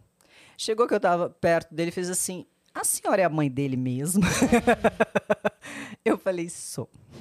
Só tá dando uma crise. Aí eu peguei ele, coloquei aqui, eu nunca dei palmada no meu filho, mas naquele dia eu dei um beliscão. Uhum. Aí eu falei assim, cala a boca. E ele, ah! Eu falei, hum. Segurei ele, foi até o estacionamento. Eu falei, engole o choro, menino. Ele engoliu. Aí ele foi até o estacionamento, chegou no estacionamento dele. Nunca mais faça isso. Esta cena ele lembra. É, O resto essa marcou. não. Esta cena ele lembra. Ele nunca mais repetiu. É, foi o beliscão. É. Eu, eu falei, falei, não adiantou. Mas precisou só de um. só de um. Só de um. Uhum. Aí O resto funcionou nunca- na olhada. Só no olhar, só no olhar. Que Que, horror, cara. Eu acho que eu sou tão filho. doida que minha filha nunca fez nada com medo que, eu- que ela falava assim: se eu fizer escândalo, ela faz um pior. Eu falava, vai gritar? Eu grito também. Se jogar no chão, eu jogo junto. Olha, gente, é um argumento eu isso daí. esperneio junto, porque daí a criança, a criança se joga, faz ah, você senta lá, faz ah, ela fica Como assim? Perdeu, perdeu, perdeu validade o meu Perdeu. choro É, aqui. É verdade. o adulto no chão é muito mais vergonhoso. Eu tô envergonhada agora porque minha mãe tá no chão gritando. Aham. É verdade. Gente. então você, aí. você, você quer ser Se louca? você passar num shopping e acontecer cenas, é... Não, vou falar pra ele agora, quando ele tiver Vênus, filho não. lá no futuro. Clara- claramente vai ser eu. Claramente. Ah! Doida. E ela, mãe, para! Mãe! É, mas eu vou concordar com ela mesmo. Não é normal. Não, mas, nunca, nunca, mas, nunca é, precisei. E ela, a, Acho a que Má é um com esse- amor. Não, a Má é então um acho amor. que A, funcionou. Má- a minha, a minha- a minha tem 22. Olha aí. Tá tudo certo. A gente é do mesmo certo. time. É, deu super certo. Tá tudo bem. Mas eu, eu falava isso pra ela, na verdade, a, a favor, assim, dela, né? Porque às vezes acontecia alguma coisa, eu falava, Má, a sua mãe não precisa ser louca. As pessoas precisam achar que eu sou. Uhum. Porque a pessoa que é louca, entendeu? Ninguém vai mexer com o filho dela, porque ela é louca. Então ninguém vai mexer com a Mariana porque eu sou louca. Então eu falo assim, eu não preciso ser. As pessoas precisam desconfiar que eu seja. tipo assim, é melhor não mexer com a Má. Porque a mãe dela é louca. Então aí isso basta. Tadinha Má. Má, um abraço, viu? Mata até hoje. Tá fazendo explicando, Minha mãe psicologia. não é louca. Tá se pessoa- formando em psicologia. Ah, isso explica tudo! Isso explica tudo. Ah, gente. E como é que foi conciliar a sua carreira com a criação do seu filho nesse momento que você tava trabalhando o dia inteirinho? Foi, eu não sei como eu consegui. Porque faz tempo, né? Assim, é, você deve ter passado isso também. E, e é louco porque você encontra uma força que você não sabe que tem, de um jeito que você não sabe que era, De repente você vira mãe mesmo. É. Né? De repente você, você assume toda a responsabilidade, você, você tem conta para pagar, você tem hora para levar a criança, você tem isso para fazer, você tem aquilo. É um amadurecimento assim, uau! E, e, você consegue dar conta. Como eu não sei. Parece que o dia tem mais horas pra eu não gente, sei. Né? Eu não sei o que acontece Como a gente também. faz. Eu não sei. É, porque eu, eu, fico tentando hoje em dia é, fazer coisas e eu falo, nossa, não tem tempo. E aí eu penso, eu lembro, nossa, mas. Eu cuidava de dois, dois seres humanos. Ah, né? E uma carreira. Você trabalhava, você estudava, você pegava ônibus, você cuidava da criança. E você... dava conta. Como assim? Você não pode? Aí eu lembro, bom, você tinha 20 e poucos anos, né? Também tem um pouco isso. Eu, tinha eu acho que a sua, um pouco o, mais seu, de pra você foi pior ainda que pra mim, porque eu tive a sorte, vamos dizer assim. Eu era professora, então é, a minha mãe também era, trabalhava em creche. Então a Má, logo que nasceu, estava na mesma escolinha que minha mãe trabalhava. Depois, quando ela chegou na idade, ela mudou para a escola que eu trabalhava. Então era sempre meio que junto. É, tinha, uma rotina meio É, junta. Você meio precisava deixar na, na creche ou na escolinha ou no É. berçário, fosse que fosse, para poder trabalhar. Então é, é mais uma coisa para pensar. O né? Arthur teve que ir para transporte escolar logo cedo, porque não tinha carro, então tinha que Uhum. ser transporte escolar. E aí eu dei sorte, nos primeiros anos eu tenho uma amiga irmã, que é a Natália, e a mãe dela, na época, tinha uma creche. Então ele Ah, estudou que na creche ótimo. de graça. É. A Natália e a mãe dela eh, me deram isso, entendeu? Nossa, que incrível. Porque eu não incrível. conseguia pagar, eu não tinha condição de pagar. É, e aí eu tive essa ajuda delas, assim, por, por, a- por anos. Então, é, foi... Deus é muito bom Uhum. Sim. comigo, assim. É. Aí quando vem Patricinha, machuca muito, porque é porque as pega pessoas em não tudo que sabem, você é. viveu. É. E como a gente, como a gente vê, porque a, a- a razão, eu acho que a razão de você estar no planeta neste momento é você evoluir. Não tem sentido nenhum se você não evoluir. E não é só evoluir materialmente. Não é isso. Materialmente é uma nada. consequência. É você evoluir enquanto pessoa. As dificuldades que você passa na vida e as facilidades que você passa na vida, elas devem servir como base para essa evolução, para o seu Uhum. aprimoramento enquanto ser humano. Senão você vai ser escroto na lancha, né? Exato, Né? cê- né? Temos, temos casos aí, inclusive, né, de pessoas que estão foragidas, eh, enfim, eh, com muito dinheiro e então não não, não tem sentido eh, você pensar na sua existência sem pensar no, no seu crescimento. O que, que eu estou melhorando? E olhar é muito difícil, porque a gente te- vai na toada da vida, no batidão da vida, e a gente não costuma fazer avaliações. Pois É. é. Eu, é, de uns tempos pra cá, eu passei a fazer. Eu sempre fui uma pessoa espiritualizada. As pessoas perguntam qual é a sua religião. Eu nem sei dizer qual é a minha religião, porque eu fui criada na igreja católica. Eu tenho é, primeira Eucaristia, Crisma, enfim.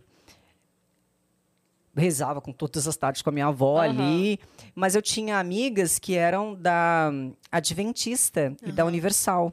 E eu fui a muitos cultos. E é muito legal o ambiente. E eu tive, durante algum tempo também, que fazer reportagens. Eu fazia muito Globo News especial lá em Alagoas. Então, eu conheci e frequentei terreiros de candomblé e de umbanda para fazer as reportagens. E sempre tem pessoas maravilhosas ali. E a cultura é legal, é muito bonita. Mesquita, você foi também? Mesquita eu não fui. Eu fui aqui em São Paulo, porque lá não tem, né? Mas Mesquita eu fui aqui. E, enfim, é, é excepcional. O budismo é excepcional. Então, assim, eu acho que toda religiosidade ela, ela, ela é capaz de transformar a gente. Sim. Você pega um pouco de cada. O, o grande problema somos nós mesmos. Somos o- os homens e as mulheres que, que, com, que colocam, é, que distorcem a religiosidade, a religião, que tentam, algumas pessoas tentam se aproveitar. Então, quando a gente vê situações, é que são, são pessoas ainda tentando buscar o caminho que estão aplicando falhas ali. E eu também, durante muito tempo, é, frequentei centros espíritas do Evangelho de Kardec. Então, é, eu eu não tenho uma religião, porque eu sou fã de, de muitas religiões. Porque eu acho que todas as religiões têm coisas boas.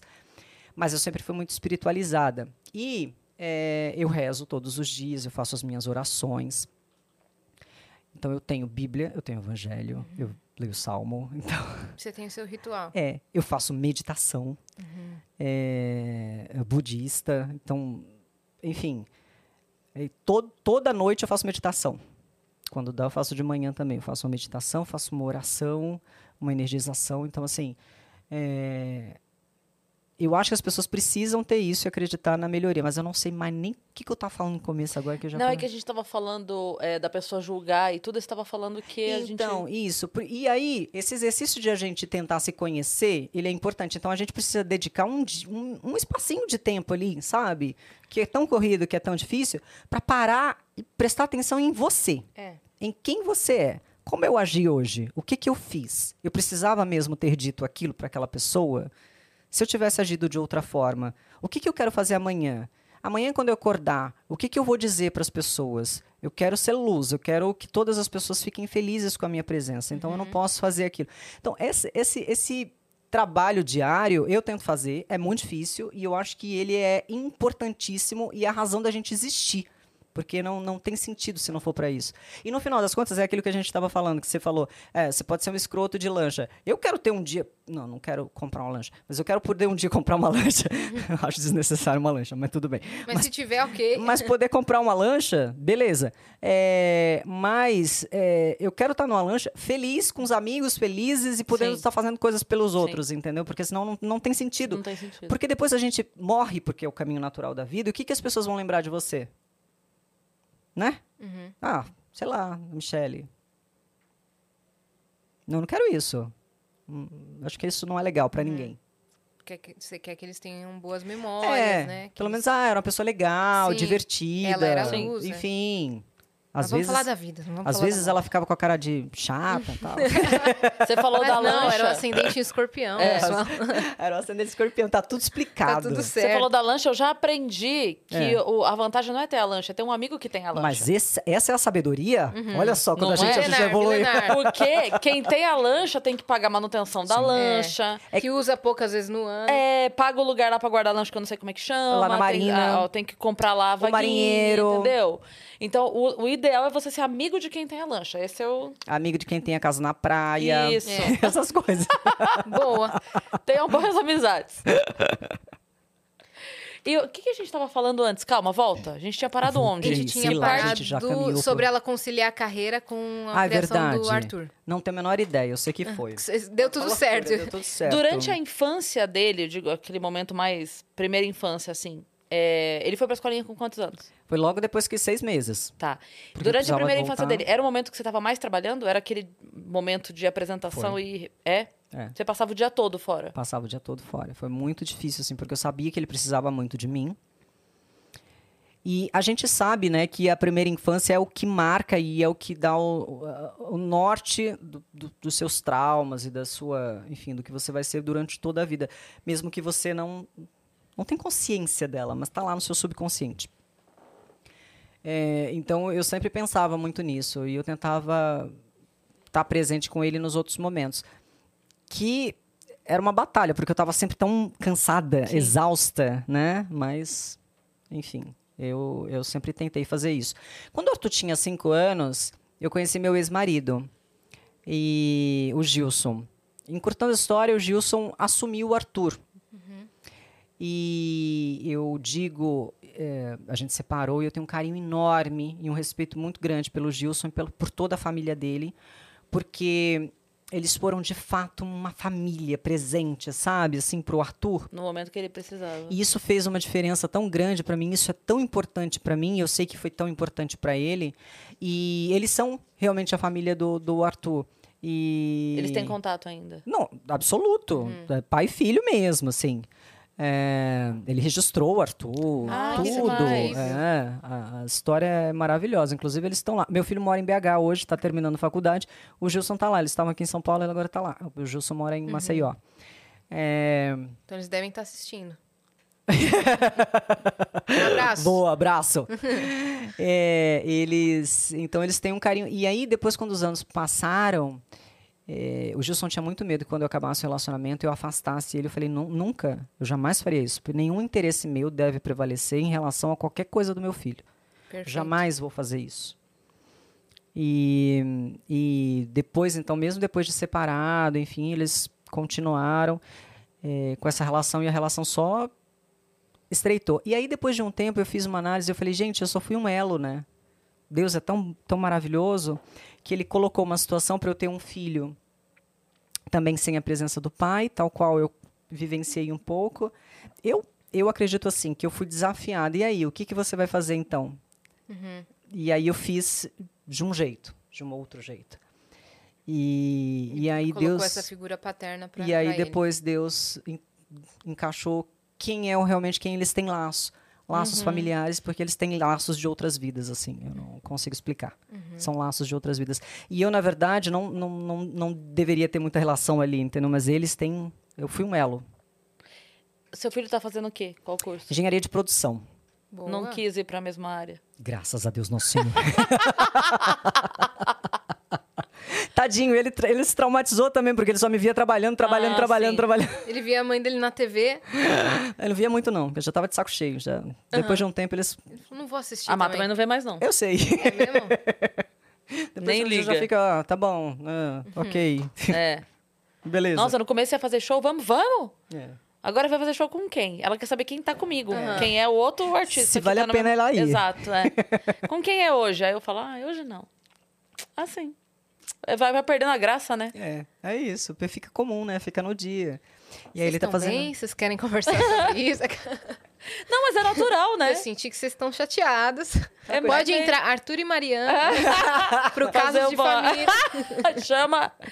Não, mas é, é- é natural mesmo, porque vira. Não tem mais o. o- Novidade. frescor, né? É. Não tem novidade. Não tem né? novidade, é É, rotina, é seu trabalho, já sei. Mas é normal pra eles, É, né? é, exato. Mas eu acho legal isso, sabia?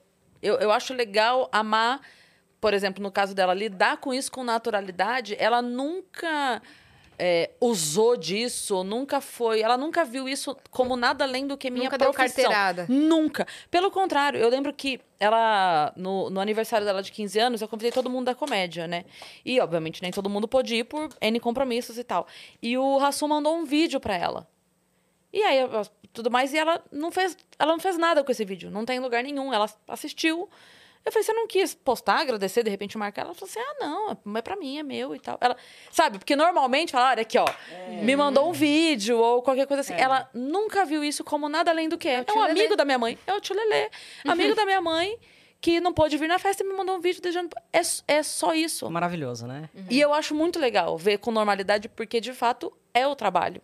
Exato. Né? Não, É o não é nada além do que um Não é trabalho. nada além do que o É trabalho. um trabalho, é só um trabalho que te expõe mais, mas é um trabalho. E né? que isso pode ser o bônus e o ônus ao mesmo tempo, né? Total. Eu sempre pensei muito nisso. Por isso, até, algumas pessoas perguntam: ah, por isso você nunca postou muita coisa. Da... Eu queria me proteger, até porque tem regra de compliance e tudo, da função que eu tava, mas eu sempre quis proteger o Arthur também. Eu falo, ele não tem, ele não tem é, que assumir o ônus de ser meu filho. Sim. De- porque eu tô um pouco mais exposta, ele também estar exposto. Eu não quero. Se ele quiser algum dia, tanto é que eu nunca marcava ele nem nada, não tirava nem nada. Um dia desse, aí depois que ele falou lá no Faustão, que ele, aí ele falou: Ah, mãe, tudo bem, pode postar. Eu falei: Ah, agora pode. aí ele: Ah, tudo bem. Aí eu falei: Tá bom, filho. Ele foi com você no Faustão, ele é gravou um vídeo escondido. Ah, no tipo arquivo confidencial, assim? Isso. Aí quando eu tava lá, eu top. só chorava, né? Faustão. Ô, gente. Faustão. só chorava. Ai, meu filho, meu filho. Ele fez um vídeo pra mamãe. Ele gravou, que ele É. nunca se expõe, ele gravou, gente. É, isso é uma demonstração de amor. Você é muito emotiva? Lua em câncer, né? Choro qualquer coisa, Nossa, meu eu filho. choro qualquer. Qualquer coisa. Aí tem a cara de brava, aí é expansiva, Leonina, e chora. Tipo, diz assim, minha, minha filha, o que, que você quer? Decida. Como é que foi esse, esse programa aí especial do Faustão? Ah, é, eu fui pra lá, fui na pizza agora, né? Eu já tinha ido no outro programa, agora eu fui na pizza. E, e aí ele gravou com. o- Pediu pra gravar. Eles gravaram surpresa pra mim, que foi o, o Arthur. Aham. Gravaram com o Chico Pinheiro também, meu, meu parceiro grande, de muitas jornadas ali no carnaval. Abraço, Chico! Chico maravilhoso. É, Muito divertido e sempre uma aula estar com ele ali no carnaval, porque ele sabe absolutamente tudo de samba. Sério? Ele sabe tudo de música. Ele, ele trabalhou muitos anos, né, com É. música. ele gosta, ele tinha aquele programa O Sarau na Globo News, ele entende, ele conhece as pessoas, então sempre, ele sempre tinha um, um- ele tem um conhecimento, sabe? Aham. É, tem uma coisa que eu falo muito e que é cabeça branca, né? Cabeça branca, que a gente fala assim, cabeça branca faz a diferença, porque te dá uma experiência, uma credibilidade, uma passagem de vida Com certeza. que te dá um arcabouço e, e- e eu acho sempre eu sempre gostei de pessoas com mais idade porque elas sempre são pessoas muito mais experientes e conseguem compartilhar aquilo e você sempre vai aprender. Você sempre vai aprender com pessoas mais jovens também, porque tem, tem, tem frescor, tem coisas para te, te ensinar também. Mas São eu sempre aprendizados tive, diferentes, né? Mas eu sempre tive uma, uma coisa assim por pessoas com mais idade, assim. E logo o Chico. É, e o Chico imagina, maravilhoso. Nossa, mestre. foi um prazer imenso trabalhar com ele, dividir ali a apresentação, a condição do Carnaval de São Paulo com E aí ele. tinha vídeo dele de surpresa. Aí tinha vídeo, de- vídeo dele de surpresa e tinha vídeo do Márcio Canuto! Canutão, gente- beijo! Aqui Beijo, a gente Márcio ficou Canuto. encantada com eles ele. ela- ele apertou vocês, Apertou. quebrou as Muito. costelas. Estralou minhas costas. Claro, Foi. é isso. Tipo assim, Eu- Márcio, tô precisando estar. É, Márcio, vem aqui me dar um abraço. É, ele che- foi muito engraçado porque a gente, né, normalmente quando chega, o convidado tá lá, a gente passa oi e tal. Não, quando ele ele, fala- veio. Ah, quando ele veio, ainda tava fazendo os testes diários, Foi. não era? Era isso aí. É, porque a gente é, fazia o teste na equipe semanal e nos convidados diariamente. De né, Covid. de Covid. E aí ele veio e ainda tava rolando. E daí ele chegou, tava ali fazendo o teste e tal, eu cheguei. Aí eu falei, oi, Márcio, tudo bem? Ele ah, tal. minha filha! É, isso Aí eu mesmo. fiz assim, ó. Eu fiz assim. Não, ele Ô, Márcio, fez assim, ele- ele pegou Ele minha mão e me puxou. puxou. Ele deu a mão e fez assim. Quem vai cá? Me dá um abraço, não sei o que. Eu é. falei, meu Deus, o que que tá acontecendo Não, um aqui? beijo pra toda a família. Nossa, eles são Nossa, muito incrível. legais. Não, a né? Líbia é maravilhosa. Vocês conheceram a Líbia? Não, A gente conheceu o, O filho Pedro. dele, o Pedro. Maravilhoso também. E a, e a Nora. Não, também. eles são excepcionais. Eles são Nossa, foi excepcionais. muito legal. O Canuto, o Canuto é de Alagoas, né? Esse pessoal de Alagoas é gente, É gente gente boa, boa. entendeu? A Ariana também. A Ariana Nutt. É verdade? Tudo sim. gente boa. Tudo gente boa. Aí, Tudo ponta firme. É. E aí ele, ele gravou também um vídeo desse jeito efusivo, esse jeito... É, Márcio Canuto. Márcio Canuto. Tô querendo encont- encontrar um sinônimo, não. O sinônimo é Márcio Márcio Canuto. Canuto. É. Esse jeito Márcio Canuto E aí você se sentiu ali protegida, né? Você tinha um É. respaldo muito forte. Eu ali. só chorava. Aí no fim veio o vídeo do Arthur. Aí eu chorei, chorei. Aí eu esqueci de agradecer ao Márcio e ao Chico no ar. Aí terminou, eu emoção, falei, né? gente, eu só chorei, eu não consegui falar, eu não consegui agradecer. Eu, eu tô vendo falso que você fez. Aí eu liguei pro Chico e falei, pedi desculpa, eu não agradeci. Meu filho falou, eu não agradeci. A gente fica idiota com o filho, né? Completamente. Completamente. Eu perdi o raciocínio total, porque ele nunca tinha se exposto e ele gravou escondido de mim. Então você ficou mais surpresa eu fiquei ainda. mais surpresa ainda, porque eu falei, nossa, ele tá. Ele, Ele decidiu sozinho. ele decidiu sozinho isso, tá aparecendo, tá tudo Uhum. bem, e tá falando, e, e aí o que ele falou ainda, ai, ai eu chorei. Esqueci de todo o resto. Mas depois você ligou, foi tudo certo. Depois eu liguei, eu falei, meu Deus, muito obrigado. E desses momentos de cobertura do carnaval, teve algum que te marcou muito? Ah, ó, teve alguns episódios. Eu faço carnaval, fazia o carnaval é, desde que eu cheguei a São Paulo, por ter esse jeito assim. lá. Perceberam? É, eu acho que essa menina não funciona aqui no carnaval. Não, né? acho acho que essa funciona aqui no carnaval. Aí eu sempre fiz a cobertura, eu fiz durante muitos anos os núcleos de carnaval, porque tem umas equipes de reportagem que são é, alocadas especificamente para fazer a cobertura das reportagens especiais, para mostrar toda a preparação, todo o bastidor. E essas reportagens são exibidas nos telejornais locais e nos nacionais. E então você faz parte de um núcleo, um núcleo que está feito exclusivamente para aquela produção. Eu fui durante anos desse núcleo. E todos os anos eu estava na, na transmissão ali, em algum ponto da transmissão, na concentração, no meio da pista, já fiz o cama... Eu fiz todos os lugares ali, do lado de fora, do lado de dentro, lá de- Conhece a Sapucaí? ah, o AMB, né? AMB. Não, MB. Aí, de todos os lados. Aí, é, num desses anos, eu fui. Eu não era iniciante, tá? Mas é que eu tava com calor. eu fui de saia. Aqui, uma sainha. Ah, e fui com a sandalinha. Falei, ah, eu tinha que fazer entradas ao vivo, depois ficar lá na transmissão. Ia dar uma. Falou, vou fresquinha. Eu falei, vou, vou tranquila aqui.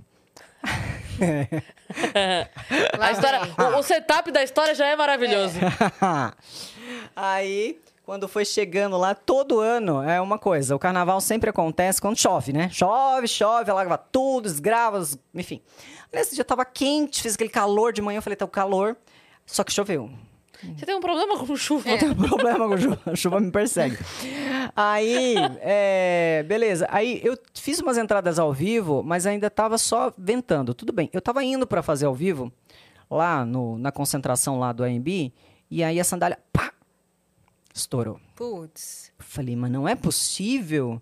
Falei, ainda bem que eu tenho um chinelinho aqui na mochila. Peguei a chinelinha, fui eu lá de chinelinha. Falei, bom, mostra daqui pra cima, né? Porque nessa época também a gente não tava tão informal para mostrar chinela ainda. Aham. Aí eu falei, vou ficar aqui. Eu falei, mostra daqui pra cima, tá bom. Aí começou a ventar, aquela ventania. Foi uma coisa de louco mesmo, parecia Marilyn Monroe. Segurando Com a minha tudo, saia. Eu falei, gente, a minha Ah, ela era saia. molinha. Ela era godezinha. Ai. Godê. Aí eu falei, gente, a minha saia! Aí eu falei, minha gente, ajuda! Aí os meninos, vamos, peraí, vamos dar um jeito. Fita crepe. Ah, como não, né? Como não? Televisão sem fita crepe não existe. Enrolei toda a barra de fita crepe. Eu postei um dia desses essa foto que eu achei. A barra toda enrolada de fita crepe. Múmia. Múmia. Porque pra segurar. É. E de chinelo. Aí assim, agora mostra daqui pra cima. Aí eles pensam assim, Michelle, se acontecer mais alguma coisa. Aham. E Você entra no Michele, pescoço, a Michelle. e Michele me entra, gente. aqui. Eu queria fazer jornalismo de moda. Veja como Gente, é estilo. Nada que a Balenciaga não fizesse. é verdade. Fita crepe, putz, tá uma Ah, gente. alta na, Chinelinho Europa. sujo de lama. Ah. Não, mas você tava tranquilo, você tava indo bem. Foi- foram as condições climáticas que não te ajudaram. Sim, esse problema foi, foi um problema de Exato. previsão. O problema da Foi. chuva. É. A chuva Da pegou outra um vez- O problema foi o vento. O pessoal do previsão disse É. toda vez assim muda, quando muda, é que os ventos mudaram. Foi isso que aconteceu. Aham. Exato. Isso. Como você não tava dentro do estúdio pra fazer a parte da meteorologia, Foi isso daí. Aí eu não não tive soube, culpa você nenhuma não de ter ido com acesso. saia godê, com a sandalinha que ia estourar, entendeu? Pô, a gente tem culpa Ainda bem que não tem banheiro aqui, no, no bueiro, no AMB, senão você caía no meio do negócio. Imagina? Eu não duvido nada. Tem perguntas? Temos. Vamos então. Eita. Cadê? Gente, adorei essa meia do Patolino. É Patolino? É, eu, tenho, eu comprei o conjuntinho, aí vem o Patolino, o Taz, o Piu Piu, o Frajola, tem uma de cada. Aí cada Ai, uma é uma... gente, Adoro meias divertidas. Que fofe. Total assunto aleatório, né? Não, a gente ama. Esses são os melhores. Conseguiu? Aham. Ó. Hum, O João Gabriel Matos mandou aqui uma pergunta. Uma mensagem e uma pergunta. Ele falou: Parabéns pelo trabalho, Michelle. Admiro bastante. Queria conhecê-las pessoalmente. Sou do Rio de Janeiro e jornalista também. Querida, que esmaltes lindíssimos. Que esmalte lindíssimo é esse que você está usando? João Gabriel. Você arrasou, tá? Beijo enorme. Obrigada pelo carinho, por tudo. Você Mas vai o es- lembrar? O esmalte tá detonado, amigo. Vou, vou falar, vou, fa- vou mandar real, porque Uhum. eu sou dessas agora. eu não escondo mais nada. Ó, gente, a gente deu uma pausa aqui, porque as meninas estão recebendo um cafezinho Uhum. gostoso. Eu já tomei um cappuccino, porque aqui, assim, a gente aproveita, a gente já pede tudo. Que elas falaram, tem isso. Eu falei, quero. Tem isso, quero. Perfeito. O meu esmalte, João Gabriel, veja bem. As minhas unhas são minhas unhas naturais mesmo. Olha. Eu boto um gel vez ou outra aqui pra ela não quebrar. Mas ela agora elas estão rígidas ou estão fortes. E aí não precisei pôr. Aí eu fiz essa unha na semana passada. Fui pro Rio de Janeiro, passei protetor solar, passei aquela coisa. Ela era vermelha. Aí ela tava despedaçando desse lado aqui. Eu tinha falado, não, eu vou conseguir fazer salão segunda. Não deu, né? Óbvio. Aí eu peguei um vermelho qualquer que tinha lá em casa. Falei, vou dar uma escondida. Pá, pá. Aí eu já bati em todos os lugares. Olha a unha como tá Como horrorosa. explicar essa cor agora? É, é, chama vermelho qualquer. Ela. Vermelho qualquer. Eu não tenho a menor ideia de como Então eu é posso isso. chamar isso. De- depois você. É uma mistura de vermelhos, na verdade, né? É o vermelho sob, é o sobretom. É, um sob- é um tom sobre tom. E aí já tá misturado com, com o resto da maquiagem. Que aí bateu maquiagem. Veja. Então, assim, fazer uma mistura você vai ter um trabalho. Eu não sei se é muito bom, não, seguir essa unha. Ó, tem mais pergunta, tá? Mais mensagem. A Gabi Queiroz mandou salve, salve Vênus. Adoro Salve. o trabalho de vocês. Quando vão convidar a cantora Alva para um bate-papo? Sucessos. Olha aí. Boa, cantora Alva! Alva. Vamos chamar, por que não, né? Com certeza. Com certeza vamos chamar a cantora. Quer que continue aqui? Anota aí já. Pode ir, minha parte. Pode ir? É Pode. Porque tá difícil pra falar. É. Salve, salve, viajantes. O Fred, o viajante, o viajante mandou. Hoje tem beleza, classe e carisma em Vênus. Olha, Ó. gente. Olha, eu fico com gente. qual? Porque eu tô sem nenhum hoje. Tadinha! Eu fiquei com qual? Aí ele tá... Mas tá vindo já já, gente. É só o siso. É. Ah, Amanhã, amanhã eu tô o melhor. Amanhã eu tô melhor. Ai, meu Deus. Falou, amei. Mi, fiz jornalismo e não terminei. Nos, la- nos laboratórios, sempre focavam na imparcialidade e a linha editorial, que é importante no meio. No BDSP1, é isso? Uhum. Ah, tá. BDSP? Uhum.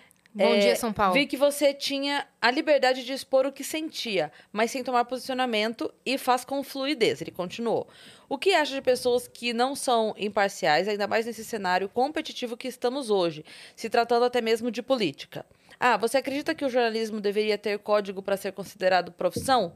Área que sofre preconceito onde, abre aspas, qualquer um pode ser jornalista, fecha aspas. Beijo, meninas. Boa. como como boa ele pergunta. chama? Fred, Fred, beijo grande. Obrigada pela participação. Fico muito feliz, assim, com a sua análise também em relação ao meu trabalho. É, é importante mesmo. Eu sempre tentei fazer isso. Dar uma opinião sem muita parcialidade. Por quê? Eu não sou comentarista. É, e e a função que eu exercia naquele programa era de apresentadora, então eu não tinha o aval, a chancela de comentar efetivamente, colocar a minha opinião. É diferente. Quando você é. E aí você me pergunta sobre o que você acha da imparcialidade nesses tempos. Depende. Depende da função que você está exercendo. Porque o jornalismo ele tem nuances, né? A gente pode fazer fazê-lo.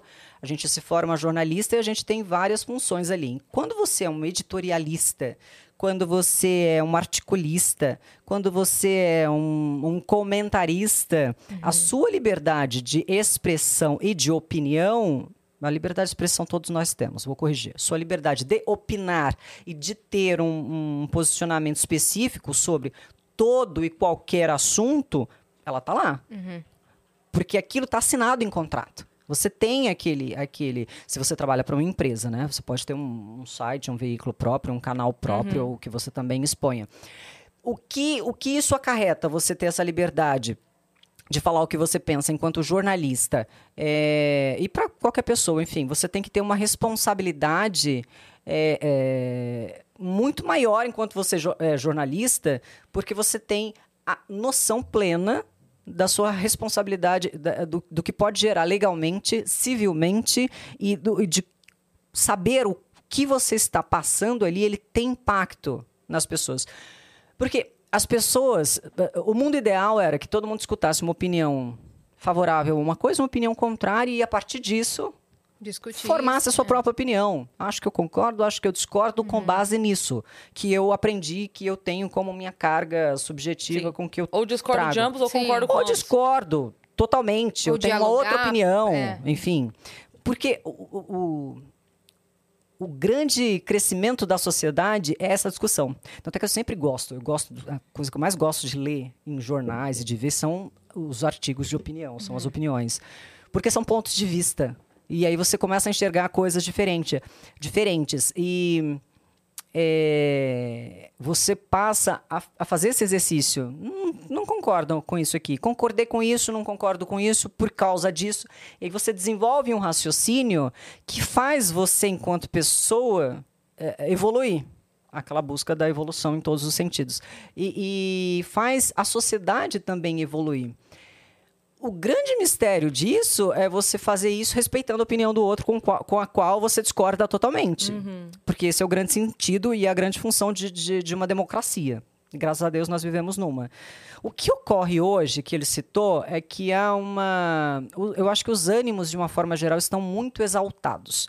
Não é só no Brasil, é no mundo todo. A gente viu isso em, em tantos outros lugares com debate político. A gente teve agora na, na Itália, eleição, a gente está vendo manifestações na França. Enfim, a gente está vendo a situação da, da Rússia e da, da Hungria, da Ucrânia. Hungria, que eu falei do Vitor Orbán, que tá louca, já misturei tudo.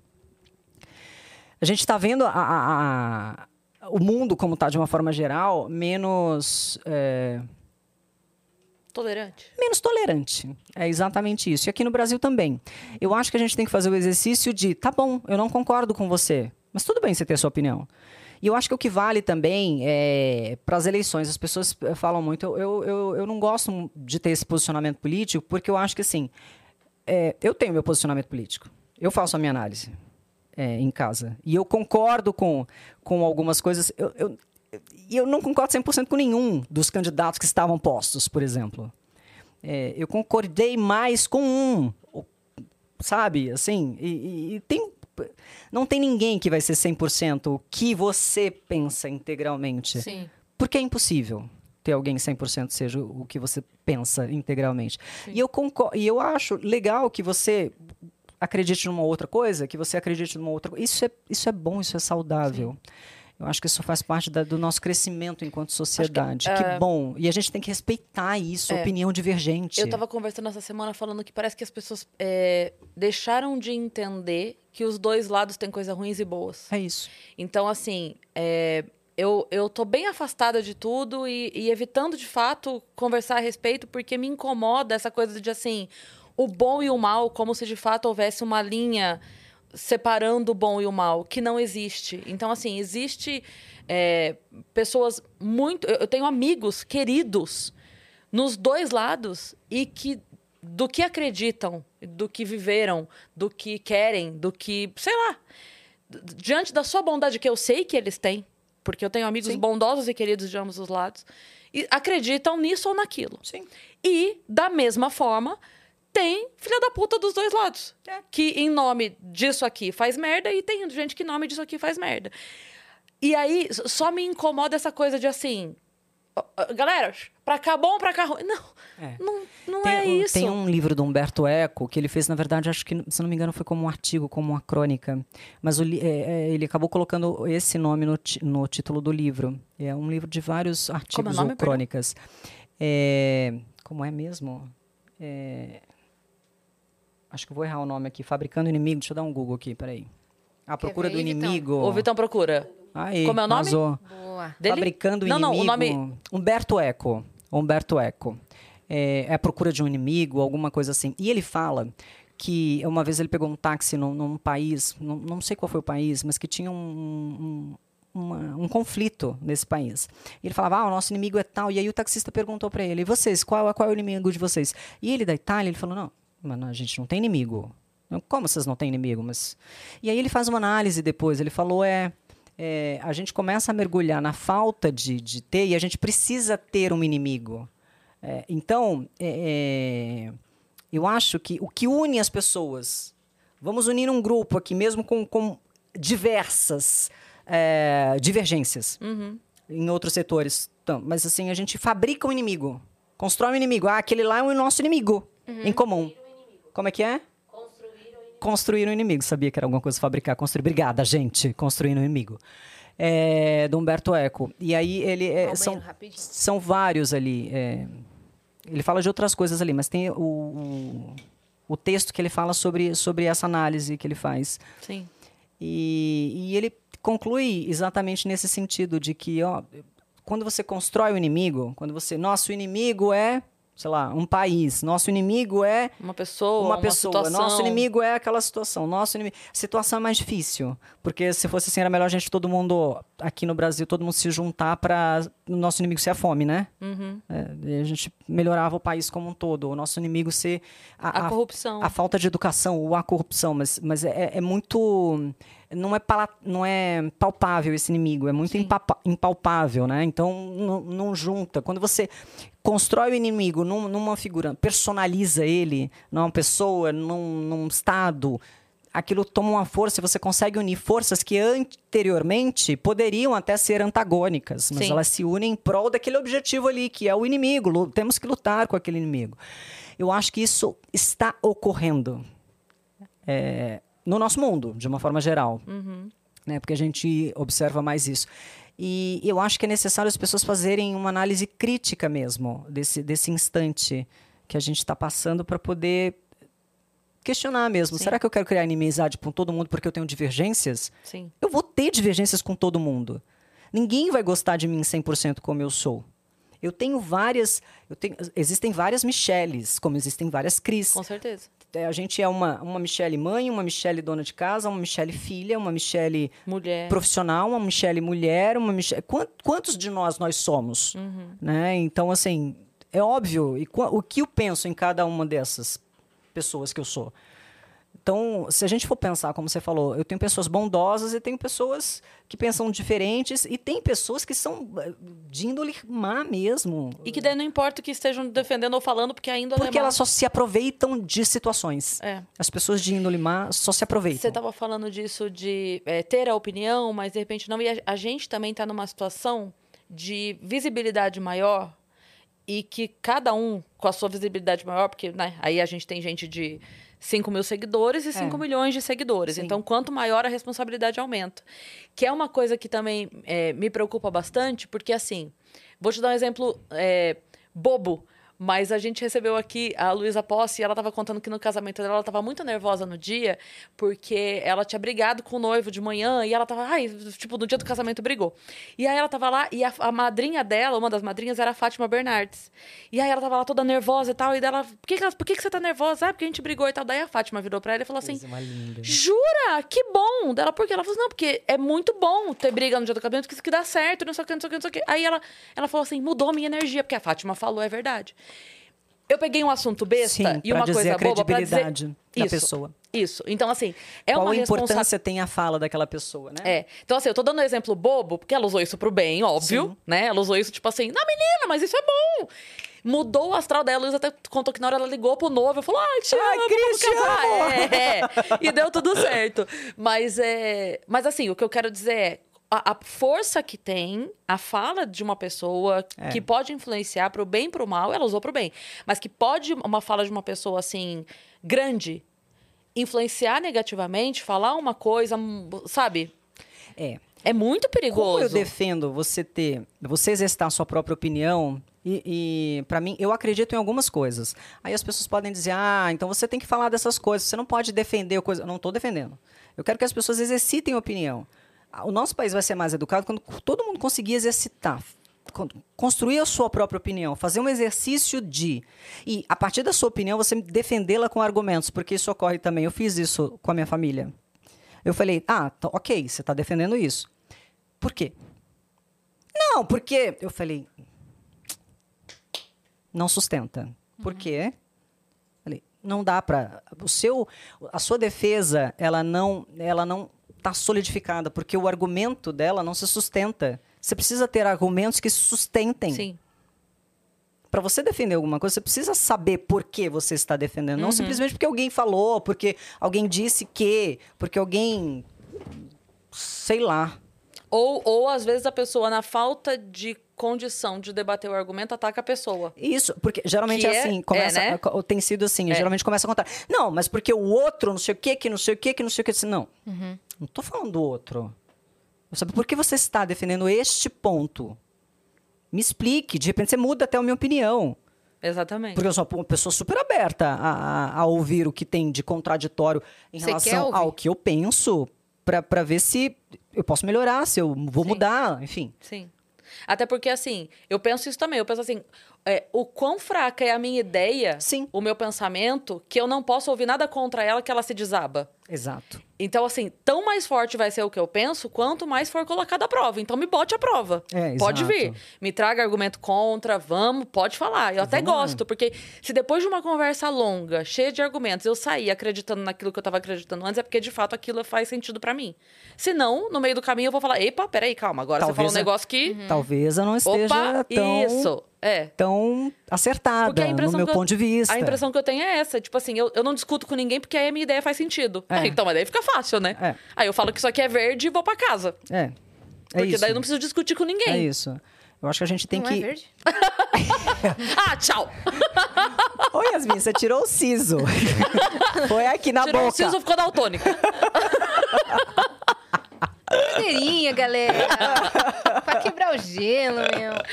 A gente tá numa conversa mó séria, né, meu? Né? Mas é Não, bom, a gente, bom a gente você expor vai, isso. pra, vai pra, pra todos os você Eu lados. acho que as pessoas Tem a precisam ver com a pensar. pergunta. Eu acho que as pessoas precisam pensar, acima de tudo, pensar e sustentar o seu argumento. É Uma coisa que a gente não tá fazendo. A gente tá ouvindo coisas que chegam aleatórias, que chegam, sei lá, do mundo estrelado de algum lugar da rede social, sem fundamento com nada.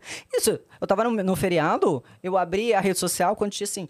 O que foi? O negócio da China? Tava mandando não sei o que. Eu falei, meu Deus, vai acabar o mundo agora na China. Fui- comecei a abrir os jornais todos. Eu falei, não, não, é só o Xi Jinping tá lá no partido. Acontecendo. Eu Falei, gente, se você vê aquela rede social, eu falei, então, calma. São muitas teorias da con- das Muitas teorias. conspiração. Aí eu fui em todos os jornais, eu fui eu abri ah, o The New York Times, a BBC. Aí eu falei, que tá O que tá acontecendo? acontecendo? Foi checar na maior Fujam pras fonte, né? colunas. Eu falei, não, não, não é isso. Então eu falei, tá bom. Ok. Então, isso, é, é, eu tinha um amigo muito tempo atrás que ele me falou, bem, no- acho que no começo dessa história de fake news, ele me falou. Aí ele tava assim, defendendo. Eu falei, tá, mas eh, de onde você ouviu isso? Porque eu não ouvi isso. Eu não li nada sobre isso. Não, eu falei, ele não queria me dizer. Aí eu Fonte. insisti. Aí ele falou, ah, eu vi lá, postaram no Facebook. Eu falei, ah, tudo bem.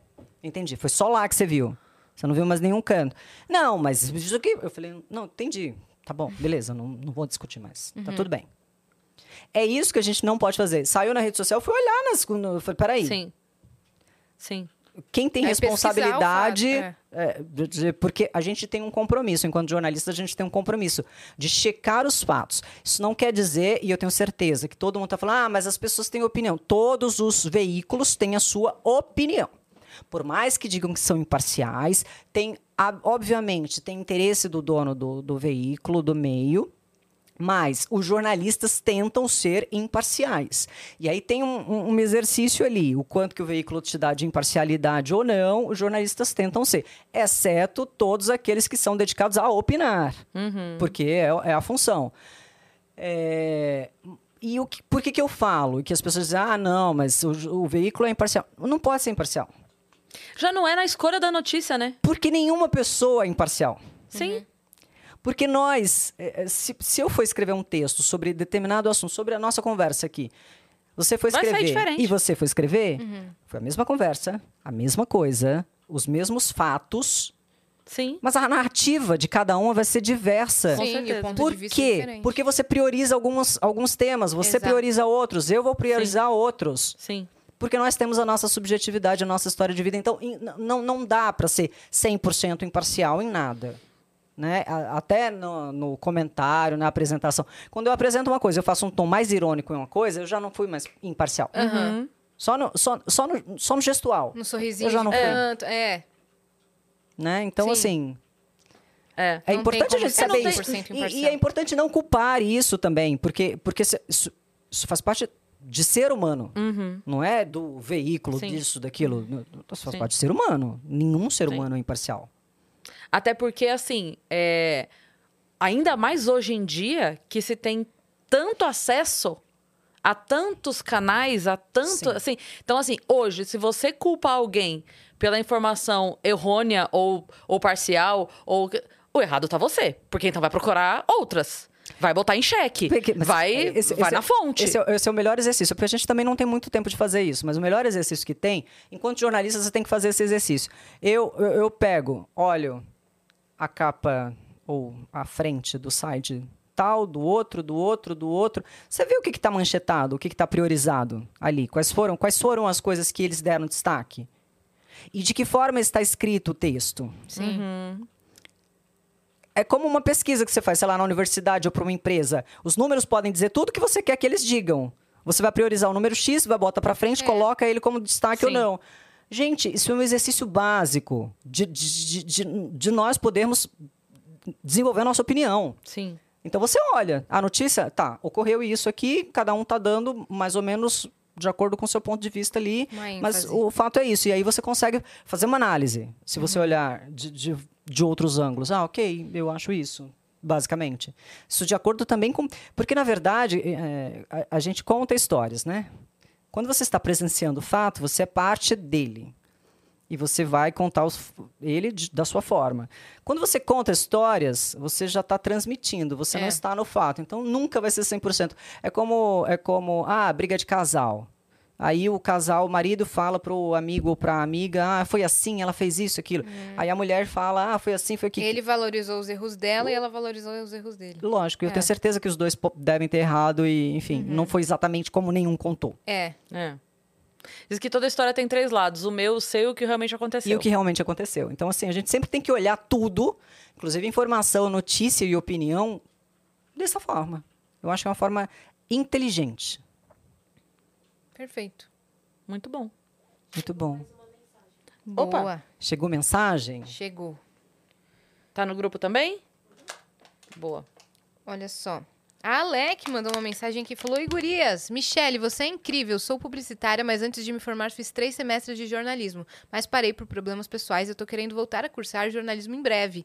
Uma pergunta um pouco clichê: qual conselho você daria pra quem quer ser jornalista? Beijos, gurias lindas. Beijo, Alec. Beijo, Alec. Beijo, Alec. É, eu acho que você pode unir muito as duas profissões. Quem, o jornalismo hoje, as pessoas até falam, ah, o jornalismo está acabado. Se você pensar nos grandes veículos de comunicação, nem assim eles estão acabados. Eles estão em plena transformação. Quem é grande demora mais a se transformar. Tem um, um, um hall e uma possibilidade imensa de trabalho para jornalista nas empresas para fazer trabalho de divulgação. Sim. Cuidar de rede social, fazer a, a, a TV deles, o canal deles, a comunicação para segmentada, especificada, enfim, é, é o que mais cresce e é onde, Imprensa. e é onde é, tem uma demanda imensa para isso e vai ter cada vez mais. Amém. É isso, amém? É, com metaverso, sabe? Com outras, com outras coisas que vão surgir que a gente ainda nem sabe, que o metaverso vai possibilitar. Então, é, o modo de enxergar, não só o jornalismo, várias profissões, mas é que a comunicação em si, ela, ela, ela tá nesse, né, no auge aí da transformação, intimamente ligada com a tecnologia, então eu acho que esse é o maior foco. Então, assim, qualquer conselho de jornalista de antes, ai, sei lá, trabalhe bem com as pontes e tal, enfim, não sei o que, que você vai fazer. Se você for fazer uma cobertura política, bom, você vai ter que trabalhar bem com as fontes. Se você for fazer uma economia para um jornal e tal, bom, você vai ter que trabalhar. Mas se você for fazer economia especificamente para um banco X, que vai fazer alguns projetos, então é diferente. É. É muito, é muito novo hoje, é muito pulsante e é instigante também. Você precisa estar muito ligado e aí a publicidade pode ajudar também, porque ele É, dá pra ela aliar, Oh, né? sim. As duas profissões. E em qual passo que você tá agora, depois da, da sua saída da Globo? Você rumou mais pro digital? eu eu demorei. Vou dizer para você que Hum. foi meio difícil para mim. Porque eu tenho 43 anos. eu sou uma pessoa feita, criada em televisão, né? Então, eu trabalhei em jornal impresso, eu trabalhei em rádio, na- nas fases ali do estágio. É, mas eu sou uma pessoa feita e trabalhada o tempo inteiro na televisão. Então, para mim, essa, essa transformação para o digital, ela requer um pouco mais de, de esforço para entender a dinâmica das coisas. Uhum. O que, que eu fiz até agora? Eu estruturei é, em. Eu, eu quis estruturar, fazer uma base mais sólida da- das coisas. Então, eu fiz desenvolvimento de marca, eu criei uma equipe de marketing para fazer o material de, de mídia social, de palestrante, de desenvolver uma palestra, um tema de palestra, desenvolvendo um programa de mídia trem. Então, estou fazendo uma base aqui. E eu fiz umas gravações para o canal do YouTube. E quando eu vi as gravações, eu falei, gente. E aí o Anderson também, que é da WeCreate, que está com, comigo nessa empreitada, fazendo as gravações, ele até deu a ideia de dizer, Mi, por que a gente não formata tudo para um programa? Eu falei, hum. Interessante. E é por isso, e eu estou dizendo isso aqui a primeira vez para vocês, Ah. que eu não lancei ainda o canal do YouTube. Porque eu estruturei tudo que a gente gravou no formato de um programa. Ah, E aí eu vou tentar oferecer para eh, algumas emissoras. Entendi. Oi, emissoras, ouçam a Michelle, por favor. perfeito. Ouçam a Michelle.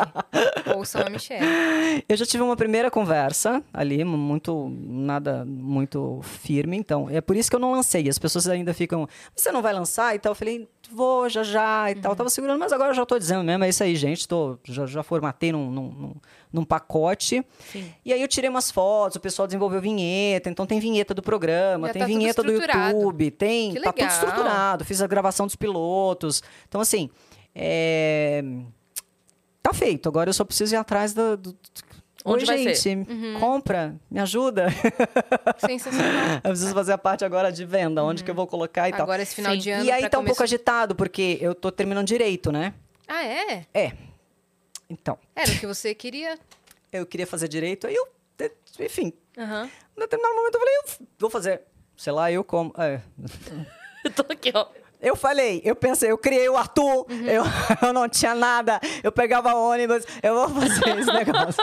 E tá terminando. Caraca, velho. tô terminando. Admirável. Então tô, tô fazendo as últimas provas, agora termina agora. Depois eu vou fazer o AB, porque também não dava pra fazer com, com, concomitantemente. É. Falei, não, calma. Então, é, eu me superlotei um pouco de coisas e tá um pouco difícil administrar Uhum. Você tudo. termina agora esse final do ano? Termino agora. Olha aí. É, Daí vai dar uma nossa desafogadinha, senhora. né? É, aí Daí depois, depois eu só tem vou a fazer o OAB, AB. que também aí não é beleza. é. Vai tão viajar? Passar uns 15 Não, vou dias, passar descanso. Uma semaninha na praia, no, depois da uma- virada, shh, pra dar um. Pra pegar uma fazer energia. networking, tá? É. Pra fazer networking. É. Cara, eu tenho feito isso o tempo inteiro. Às vezes eu falo, falo para as meninas, pra Claudinha, Claudinha que tá aqui, que é da minha equipe de, de agenciamento da assessoria toda, ela, a Bruna. Pessoal, beijo grande. Beijo. É, e aí eu falo pra eles, eu tô, tenho almoço, tenho jantar, tenho almoço, tenho jantar, tenho... Falei, gente, eu tenho que fazer network, pelo amor de Deus. o tempo inteiro. Eu falei, nunca saí tanto da minha vida. Não, isso, isso é ótimo. Isso é. É. ótimo. Você sai da sua zona de conforto, você traça novas metas e objetivos, você não para. Isso Babei é um ótimo. pouco aqui, gente, mas tudo bem. Ela babe tudo e ao mesmo tempo fala e, e tem objetivos. Assovicho não, bacana. Ela é, É o bichão isso. mesmo. Mas é isso daí, porque eu falei assim, tô saindo completamente da minha zona de conforto, tô entrando em territórios novos, Uhum. conhecendo novas pessoas, novos formatos, é, é tudo novo. Aqui, por exemplo. Aqui é novo. É, videocast é, um formato relativamente novo. Total. E aí, como, como é a dinâmica, como ocorre. é, Porque, por exemplo, na televisão a gente já estava desesperado. Já estourou, gente. O que vocês estão falando? Uhum. Muda o assunto. E que não sei o quê. Acabou, não tem mais tempo. É verdade. Uhum. É a gente notícia tá que aqui, chegou ó. agora. A gente tá aqui papiando. Esse, esse assunto, esse maravilhosa. assunto foi bom. Enrola, fica Enrola. nele. Nossa. É. Esse aí, No a galera jornal. quer ver, subiu a audiência, fica nesse. É, no jornal de manhã, que tem mais tempo, diz assim: não, não, não, vamos ficar aí, vamos ficar aí. E aí fica. Vamos lá, vamos lá. Aí você começa a fazer sua dissertação sobre a redação que você fazia lá a capacidade do improviso É. e aí de você ter um arcabouço pra poder fazer aquilo, porque eu sou muito caxias. Eu não gosto de ficar falando coisa que eu não tenho certeza. Uhum. É a responsabilidade profissional também, mas eu tenho pavor. De pisar e aí, em eu acho que assim, assim. é o leão. A vaidade do leão. Eu não quero ter crítica de, em relação a isso, porque vai mexer na minha vaidade. É. Você entende, Leonina? Aí eu tento ser Caxias para não errar nessa, nessa parte, assim, de, de, de- Entendeu? Pô, ah, pode falar que meu desempenho não foi tão bom e tal, porque eu me critico o tempo inteiro mesmo, porque eu acho que eu sempre pode, pode ser melhor, eu acho sempre que pode ter mais informação, mas errar por uma coisa aí, isso mexe Sim, mu- muito no, sim. sei lá, aqui. Uhum. É uma coisa que eu admiro muito quando, quando acontece alguma coisa, como quando foi o acidente da Chapecoense, lembra? Que Sim. assim, é, do nada, para toda a programação, a Sim. notícia é essa, tá todo mundo querendo saber informação sobre isso, e é isso. E a pessoa que tá ali no ao vivo, ela tem que levar, ela tem que falar durante duas horas de transmissão, e, e é isso. E aí, fala, fala o quê? Não tem roteiro, ninguém, não deu tempo de alguém escrever. Não, ninguém fez não uma é. matéria. Não, Não, não não, tem. não tem, não e dá a pra chamar um... jornalista que deu esses dias a notícia de, de um acidente, ela chegou lá, tipo, 5 da manhã nesse acidente, tava descobrindo quem é, e quando vê, é um amigo dela. E ela dando a notícia, ela cai aos prantos, ela começa a chorar. Gente, me desculpa, era meu amigo, estamos aqui desde as 5 da manhã. Meu Deus. Meu amigo sofreu um acidente fatal e não sei o quê. é um Então, horror, é um horror, é um horror. imagina isso. É, teve o do pai, né? O pai foi com o cobrir. filho. Nossa, Uhum. Meu Deus. nem pensar nisso É. aí. É. Que ele, ele sempre cobria, né? Ele sempre cobria Ele ia sempre com o acidentes. filho fazer. É verdade, eu vi Nossa, esse que vídeo triste, mesmo. cara. É. É. É, é duro. Tem momentos que é bem, bem duro. Uhum. Mas essa coisa de você ter informação, a internet ajudou muito, né? Porque É. agora a gente consegue. Eu fazia muito. Quando eu estava entrando, assim, tinha que fazer uma, um assunto nas- nacional, por exemplo, que acontecia muito, eu entrava no sistema no Rio de Janeiro, porque pegava a apuração já direto dele lá e ficava abrindo para ver o que estava atualizando de informação. Aqui em São Paulo também, atualizando, porque a gente abastece, né? E aí a gente tem um grupo de WhatsApp também, que aí vai abastecendo, então você tem que estar ligado. Então, Em tempo é, real. essa a Ótimo. internet facilitou isso, porque aí chega mais rápido Uhum. para você a informação. Você tem que ficar meio maluca pegando tudo ao mesmo tempo Você fica em agora. estado de alerta o tempo todo, e né? quando as, as pessoas falando com você e você narrando a imagem também. Meu então Deus tem tudo ao mesmo tempo. Só que aí você tem que ter, eh, por exemplo, um, arca, um arcabouço mesmo. Por exemplo, tá tendo alguma coisa, sei lá, que chega o governador, chega secretário e tal. Você tem que identificar o secretário na imagem. É. Ah, esse que vocês estão vendo agora é o secretário falando de tal e tal. Esse é o ministro tal, esse é não sei quem. Então você tem que saber. Tem que ter a bagagem. Então você tem que ter uma bagagem. Uhum. O que é isso? Onde está? Os, os locais mais importantes do país, do estado, sabe? Da cidade. Reconhecer. Então, é, é, não dá para você dar vacilo, assim. E tem uma cronologia, né? Uma cronologia mais próxima ou não, que pode interferir naquele assunto imediatamente que você está falando Como ali na- assim? na hora. Por exemplo, ah, é, a Covid. A Covid é uma coisa cronológica o tempo inteiro. Eu tinha que saber quantos casos. Hum. Tal. E qual foi o último aqui? Quantos, quantos foram no estado? Quantos meses que não tem. Quantos, quantas semanas que não tem se- sei lá o que na cidade? Sabe? Isso, Uhum. isso tem que estar na sua cabeça. Eu escrevia muito, fazia muito arquivo disso, de quando eu tenho as coberturas. A Covid, eu botava algumas datas, assim, num, num Uhum. E arquivo meu pessoal, porque vira- virava e mexia, eu tinha que usar Caramba. para poder colocar no ar. você- tem vezes que você tem que ficar improvisando muito, então. Uhum. E é improviso, ninguém escreve nada.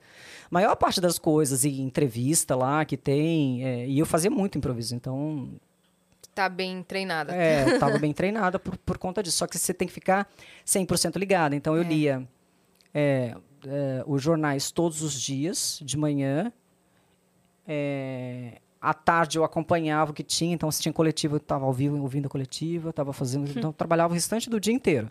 À noite, antes de dormir, lia todas as notícias de novo, todos os WhatsApp, tudo que tinha, anotava o que era mais importante e tal. Falei, isso vai repercutir e tal. ali. Você vive na função da É. notícia. A Carla Vilhana, quando veio, falou a mesma Isso, coisa. É isso, Nessa você vive na de função da, da notícia. E isso te suga muito. É. Você tinha Assim, dificuldade de dormir? é claro. Porque eu fico pensando assim, tipo, e se eu deitei? Esses 10 minutos que eu tô aqui sem pegar no sono, aconteceu uma bomba e eu não tô sabendo porque. Mas Deixa eu olhar. Deixa eu olhar.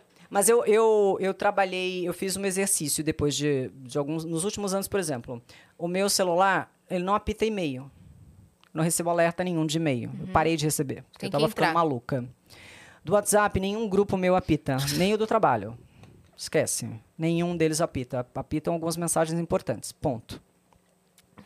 É, E aí, à noite, eu colocava sempre no não perturbe.